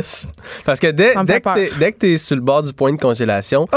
ça peut arriver. Fait que là, je, Un fléau. Je, crois que je suis ici Pour pour, euh, pour, pour t'aider à mieux conduire en situation hivernale. Geneviève Peterson. Là, ça fait combien de temps que tu as ton permis de conduire? Euh, J'ai 37 ans. oui. Ben, donc, ça va à 5 ans, je pense. OK, OK. Ouais. Mais- J'allais dire, tu es encore en mode apprentissage, mais là, tu es Non, comme une non, adolescente euh, de la conduite. Non, mais c'est là que c'est dangereux, je trouve. Trop de confiance. Oui. Ouais. Mais j'essaie d'être sensibilisée à ça. Mais moi, je suis une fille du lac. Hein, fait que des affaires de moteur, je connais ça. J'avais pas mon permis, mais j'avais conduit toutes sortes d'affaires. tu sais. Fait que j'étais pas complètement novice. Mais ceci dit, à chaque début d'hiver, c'est tout le temps la même affaire. Il y a comme une petite période, euh, une zone tampon où t'es comme, il là là. Tout ça fait. pas le la, fun. la première neige, on le sent tout de suite. Tu l'as dit. qu'il faut euh, Il y a eu des accidents. faire, ouais. Euh, ben, écoute, la conduite hivernale, ça commence avant même que tu démarres ton véhicule. Ça, démarre, ça commence avant de partir. Tu me l'as dit, tu as acheté des pneus. Je crois que tu as acheté des bons pneus. Des même, hein. continentales pour ne pas faire de publicité. bien. Ben ouais, on... OK, bravo. Ce sont des bons Euh, pneus d'hiver. Première chose, c'est ça, c'est bien équiper Ouais. son véhicule, c'est les pneus, des, des, des essuie-glaces. Ça existe, des essuie-glaces d'hiver, Geneviève J'ai ça, j'ai ça, mais Bravo. ça. Oui, mais fait c'est parce que mon beau-père me donne full de bons conseils, puis je vous bien. connais au guide de l'auto, Ben oui, fait que tu, quoi tu faire. viens nous voir au troisième étage, puis on t'explique tout ça. Ou me convaincre de ne pas acheter un VUS. En tout cas, ça, c'est une autre histoire. Ça, c'est une autre chose que, que mon collègue Germain a très bien, a très bien fait. Je l'ai bien géré. fier de lui. Mais en gros, c'est ça, c'est de, de, de bien t'installer dans ton véhicule, de t'assurer que tu as un véhicule qui est en ordre. Déjeuner, de, déjeuner. Dé- Déneige ton. Christ de char. Ben, j'allais, j'allais pas le dire de cette façon Moi, aussi crue, mais effectivement, déneiger votre véhicule. Euh, Oui, monsieur les, les- comment on appelle ça? Les igloos mobiles? Ben, les, les, policiers, les policiers de la Ville de Montréal, quand même, ont fait une offensive l'année dernière. Ben, j'espère! parce que c'est un fléau. Un- ben, c'est parce que là, tu deviens dangereux non seulement pour toi, mais beaucoup aussi pour les autres Ben, euh, surtout. usagers de la route qui, eux, prennent le, le soin de déneiger leur véhicule. Puis, by the way, c'est pas parce que tu as un gros VUS que tu as le droit de ne pas déneiger ton toit. C'est vrai, Arrange-toi, ça? monte sur le, sur le, ma- le marchepied, achète un balai plus grand. Il y a des balais télescopiques. Là. Moi, j'ai ça, c'est formidable. Puis arrête d'aller vite, c'est à 15 aussi. C'est pas parce que c'est un VUS que tu peux pas faire Voilà, d'accident. chaque conducteur est responsable de son véhicule. Euh, c'est nécessaire de bien déneiger, de bien déglacer son véhicule. Quand il y a du, euh, Du quand il y a eu un peu de verglas, quand les pare-brises ou les miroirs sont gelés, ben c'est plate. Des fois c'est long, mais il faut attendre que ça dégèle avant de prendre la route. Ma. La visibilité c'est important. C'est quand même la Non, non, mais je, sais que c'est la base, mais promène-toi sur la sais. rue puis tu vas voir qu'il y a des gens, beaucoup, qui ne, ne respectent pas la base, malheureusement. Fait que Non, parce qu'on est pressé. année on va aller après travailler. année, oh, Dave on- Morgan rentre avec son sac. Pourquoi ça m'étonne pas qu'il rentre pendant le truc sa conduite hivernale? C'est sûr qu'il Ben, fait va- toutes les affaires. Ça va faire un nouvel intervenant pour parler de conduite hivernale. Parce qu'on a toutes des, an- des anecdotes hein, avec Ben la là, conduite oui. hivernale. C'est-tu vrai? Dans ma jeunesse, j'ai déjà fait ça. Ton micro n'était pas façon. ouvert. Redis-le. Redis-le. En Qu'est-ce fait, que je disais, fait? dans ma jeunesse, j'allais me pratiquer pour mes conduites hivernales en, a- en ayant fa- fa- voyons de misère, en allant faire du break-à-bras au Walmart. On a tout fait ça, là, les Pas petits moi. gars, là. Vraiment pas. Moi. Non. Ah, mais j'ai pas de pénis. C'est peut-être ça. Ben, t'as un break-à-bras, je, je- Oui, j'ai peur de ça. moi, les- Ça Ça, c'est triste, hein, parce que les voitures modernes n'ont plus de, de, de bons vieux break-à-bras. C'est tout rendu électronique. Puis on est en train de tuer tout ce qu'on a bâti en une génération de, de, de, De passes de parking, de passes de break-à-bras. c'est rendu à pied aussi. Le break-à-bras à pied, c'est un, c'est, c'est un fléau, là, ça. Pour vrai, moi, ça allait aider ma conduite hivernale. Moi, d'aller faire du mon, break-à-bras. mon premier véhicule, c'était un, un break à, un break à pied et non un break à bras. Mais voyons! Euh, C'est quoi, t'avais un vieux j'avais un- Sebring, Non, euh? c'était un Chevrolet Malibu. Puis je, je faisais du break à bras, mais avec le pied. Il y, a- il y a une technique qui existe. Ah, ben, gars, tu veux, t'as, t'as quand même. Mais là, je pense qu'on à diverge. ça. Je pense qu'on Attends, là, oui, parce qu'il faut que tu finisses parce que lui, on le paye pour être ça. Ah, OK. Moi, c'est pro bono. Joyeux Noël! Merci, merci. Mais écoute, euh, je t'ai parlé de ce qu'il faut faire avant de partir, mais une fois que t'es sur la route, Ouais. encore là, là, pour vrai, je te, je te dis des affaires, puis tu vas me dire, ouais, mais là, mais c'est la un base. rappel, c'est un Ben, rappel. C'est ça, c'est la base. Ralentissez ta barouette. Euh, Adaptez votre distance. La distance de freinage quand la chaussée est mouillée ou en pire remplie de neige, ben, elle va être plus grande. Fait que ralentissez. Allumez vos phares aussi, super important. L'hiver, la visibilité souvent est moins bonne. Il fait noir plus tôt. Euh, super important d'allumer ses phares. Gardez vos distances entre les véhicules. Je le sais, c'est la base, mais c'est aussi Personne ne le fait. niaiseux que ça. Puis quand tu dérapes, comme ça t'est Tu arrivé. regardes où, tu- ce où tu matin, veux t'en aller. Germain me l'a dit! La vision. La vision, là, c'est 95 Je du suis problème. comme un aigle. Quoi, tu regardais en arrière quand tu driftais? Non, mais ça a l'air que quand tu dérapes, faut que tu regardes par où ce que c'est que tu veux t'en aller. Faut pas que tu aies un petit regard paniqué qui, sait- qui Non. cherche euh, parce que C'est tu fonces direct dans le niaiseux, mais c'est poteau. simple. Si tu regardes le poteau, tu vas foncer dans le poteau. Si tu regardes la route, je te dis pas que tu vas, tu peux te sauver de n'importe quelle Mais situation, mais tu as plus de chances de, de t'en sortir. C'est aussi niaiseux que ça. Puis, euh, je te parlais tantôt de bien se préparer. Euh, la, la- la fameuse trousse de secours, Ah, là, je, te demande pas de, de garder des, de- J'ai des euh, de, la, des- de la bouffe en conserve. Aussi bien de la donner à nos amis qui font la guignolée des médias aujourd'hui. Mais tu sais, ça gardait quand même euh, des, des câbles de survoltage au cas où ta batterie te J'ai ça. te Je suis une bonne défaut. citoyenne. Bravo. Une lampe de poche, une couverture si tu restes pris Une chandelle. Une chandelle. Mais il faut pas? baisser notre fenêtre un peu pour pas mourir intoxiqué au monoxyde. Pourquoi je suis ici, tu sais tout? Ben, c'est juste pour euh, que tu viennes euh, shiner à mon émission. Là, tu t'en vas-tu faire, euh, ouais, là, tu t'en vas-tu faire la guignolée des médias? Non, je m'en vais pas faire ça. J'avais pas le temps, fallait que je vienne faire une entrevue. Oh, Frédéric, merci. Merci. Chef de contenu automobile au guide de l'auto. Dave Morgan, toi, Ouais. tu vas venir avec moi ramasser des sous tantôt. Ah oui? Ouais. On me l'apprend? Ouais, je te l'apprends en direct. Tu vas m'attendre, puis on va aller ramasser C'est des cheap de fonds, dire non, euh, là. Ben oui, c'est ça. Je peux te donner 5 minutes. Devine pourquoi je suis manipulatrice. Vas-y. Ben, t'es bonne, à date, ça fonctionne. Ton, que t'as un regard tellement perçant et t'as quelque chose de sévère. Oui, oui, je le sens. Je l'ai senti, la maman, devoir faire ton lit. Tu vas aller, c'est ça. Là, fait que tu vas aller ramasser euh, des fonds parce qu'il y a des gens pauvres. Toi-même, euh, étant un humoriste de la relève, tu connais ça, la pauvreté? Pas toujours facile. Exact. Là, euh, plusieurs sujets aujourd'hui. Ben, je close le seulement show. 10 minutes. Seulement Donc, 10 minutes. Tabarouette, ça va être difficile, Fait que, ça. Par lequel tu veux commencer? Ah, J'irai mon tout de suite Dieu. avec tes parents et la porno. Ça te dérange pas? Ouais, parce que les oliviers, on n'a pas grand chose à dire là-dessus, Ben, que c'est dimanche. Ben, dimanche. écoute, c'est dimanche, Mm, puis je peux te revenir là-dessus dans le sens où Qui anime déjà? Hein? c'est euh, la prise. Fais, fais la prise et, euh, voyons, euh, En tout cas, du monde. du monde. C'est... Bon, pourquoi j'oublie son nom? C'est dans mes poches. Ben, parce, peut-être parce que c'est une personne. Ben non, je l'aime bien en plus. Ah, je me ben sens full mal. Ben voyons donc. Ainsi- Pierre Hébert, voyons, c'est Pierre Hébert, voilà. Bref. Mais oui, ça fait 9 ans que je fais de l'humour, puis cette année, je ne suis toujours pas en élimination. Alors, on peut... on peut parler d'autres choses. Tu veux, ah oui, tu veux que je te parle de mon père? Mon père est un homme Là, les fabuleux. parents puis la porn, il me semble, il me semble qu'on tient de quoi ici, là? Je t'explique, mon père est quand même, là, les soupers de famille arrivent, c'est un gars gênant. Ben, moi, je me suis habitué parce que je vais avec lui, mais si on pouvait l'inviter au micro de Cube, on vivrait des beaux moments pour Pourquoi on le fait pas? Ça serait écœurant. Ben, on- euh, Dave Morgan et son une chronique père-fils. Wow, je le book pour vrai avant Noël. Ça va être très, très drôle. Tu sais qu'il te reste seulement deux chroniques avant Noël. En plus, on va voir si on garde après ça. On Si verra. père, deux semaines, euh, tu vas, tu vas t'ennuyer, tu vas me rebooker. Tu vas m'appeler ça. pendant tes vacances. La nuit, en respirant fort. Oui, c'est pas toi, déjà, tu le fais, je crois. Ouais, c'est ça. Mais mon père, un homme euh, succulent, euh, il est- là, il est en congé de maladie d'ailleurs, fait qu'il y a plein de temps de lousse. Il s'est fait mal au dos, il était mondeur, puis il s'est pété le dos. Ouais. Et euh, là, dû à sa motricité réduite en ce moment, il vit chez sa mère. Il est retourné chez sa mère. C'est donc, ben, qui est ma grand-mère. Tous ces belles personnes-là ont quel âge? Mon père a 53. OK. Et, euh, mais il, il est vraiment mal en point. Là. Il s'est pété le dos. Là. Euh, grosse Est-ce affaire. que j'ai moins de différence d'âge avec ton père qu'avec toi? Non. Euh, moi, j'ai 31. Ah non, Mon père a 53. très mauvaise en calcul. Mais C'est là, bon, c'est bon. Avec son dos barré, il a l'air d'avoir Fait 87 que en ce moment. parfait, OK. Fait qu'il est chez sa mère. Fait que c'est. Ouais. OK. Puis mon père, il m'a toujours parlé un peu de. euh, ben, la sexualité est un sujet, qui est pas courant, mais en fait, quand on en parle, on est à l'aise.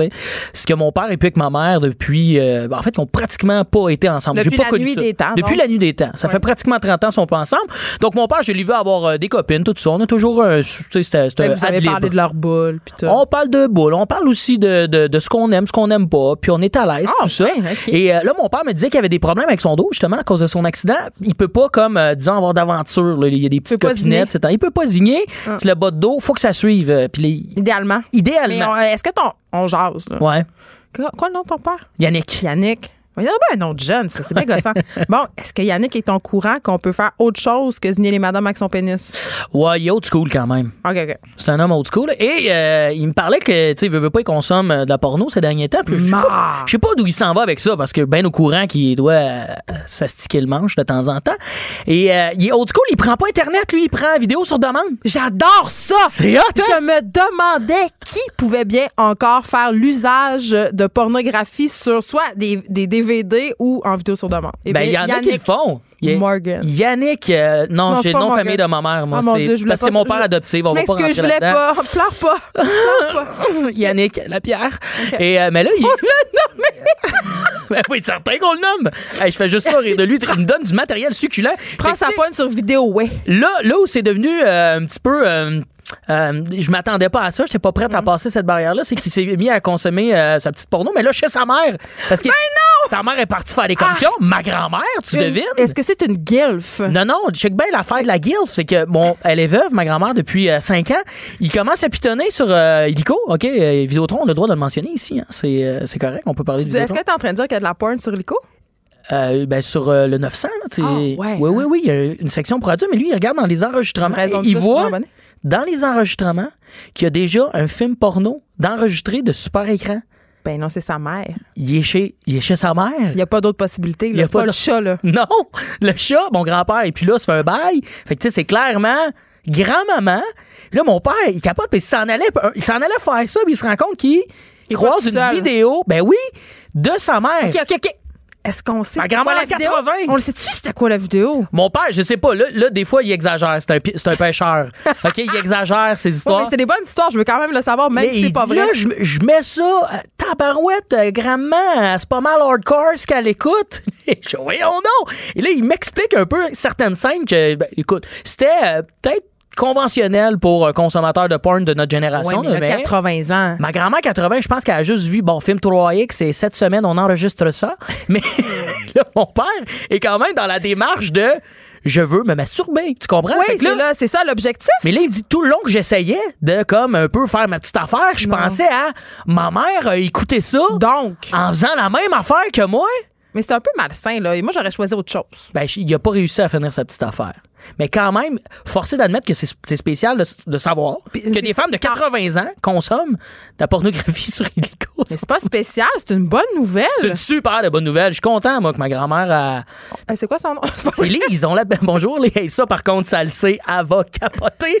Elle Ben, sait même pas que je sais ça. Ben, c'est même pas que t'es à la radio. Ah, c'est pas ça. Ah, C'est pas ça. Et là, je me demande peut-être un petit cadeau coquin pour le temps des fêtes. Non, ah, non. ok. Elle est super active sur les réseaux sociaux. En plus, elle est bonne. tu me niaises. Oui, c'est sûr qu'elle va le savoir, t'as pas pensé.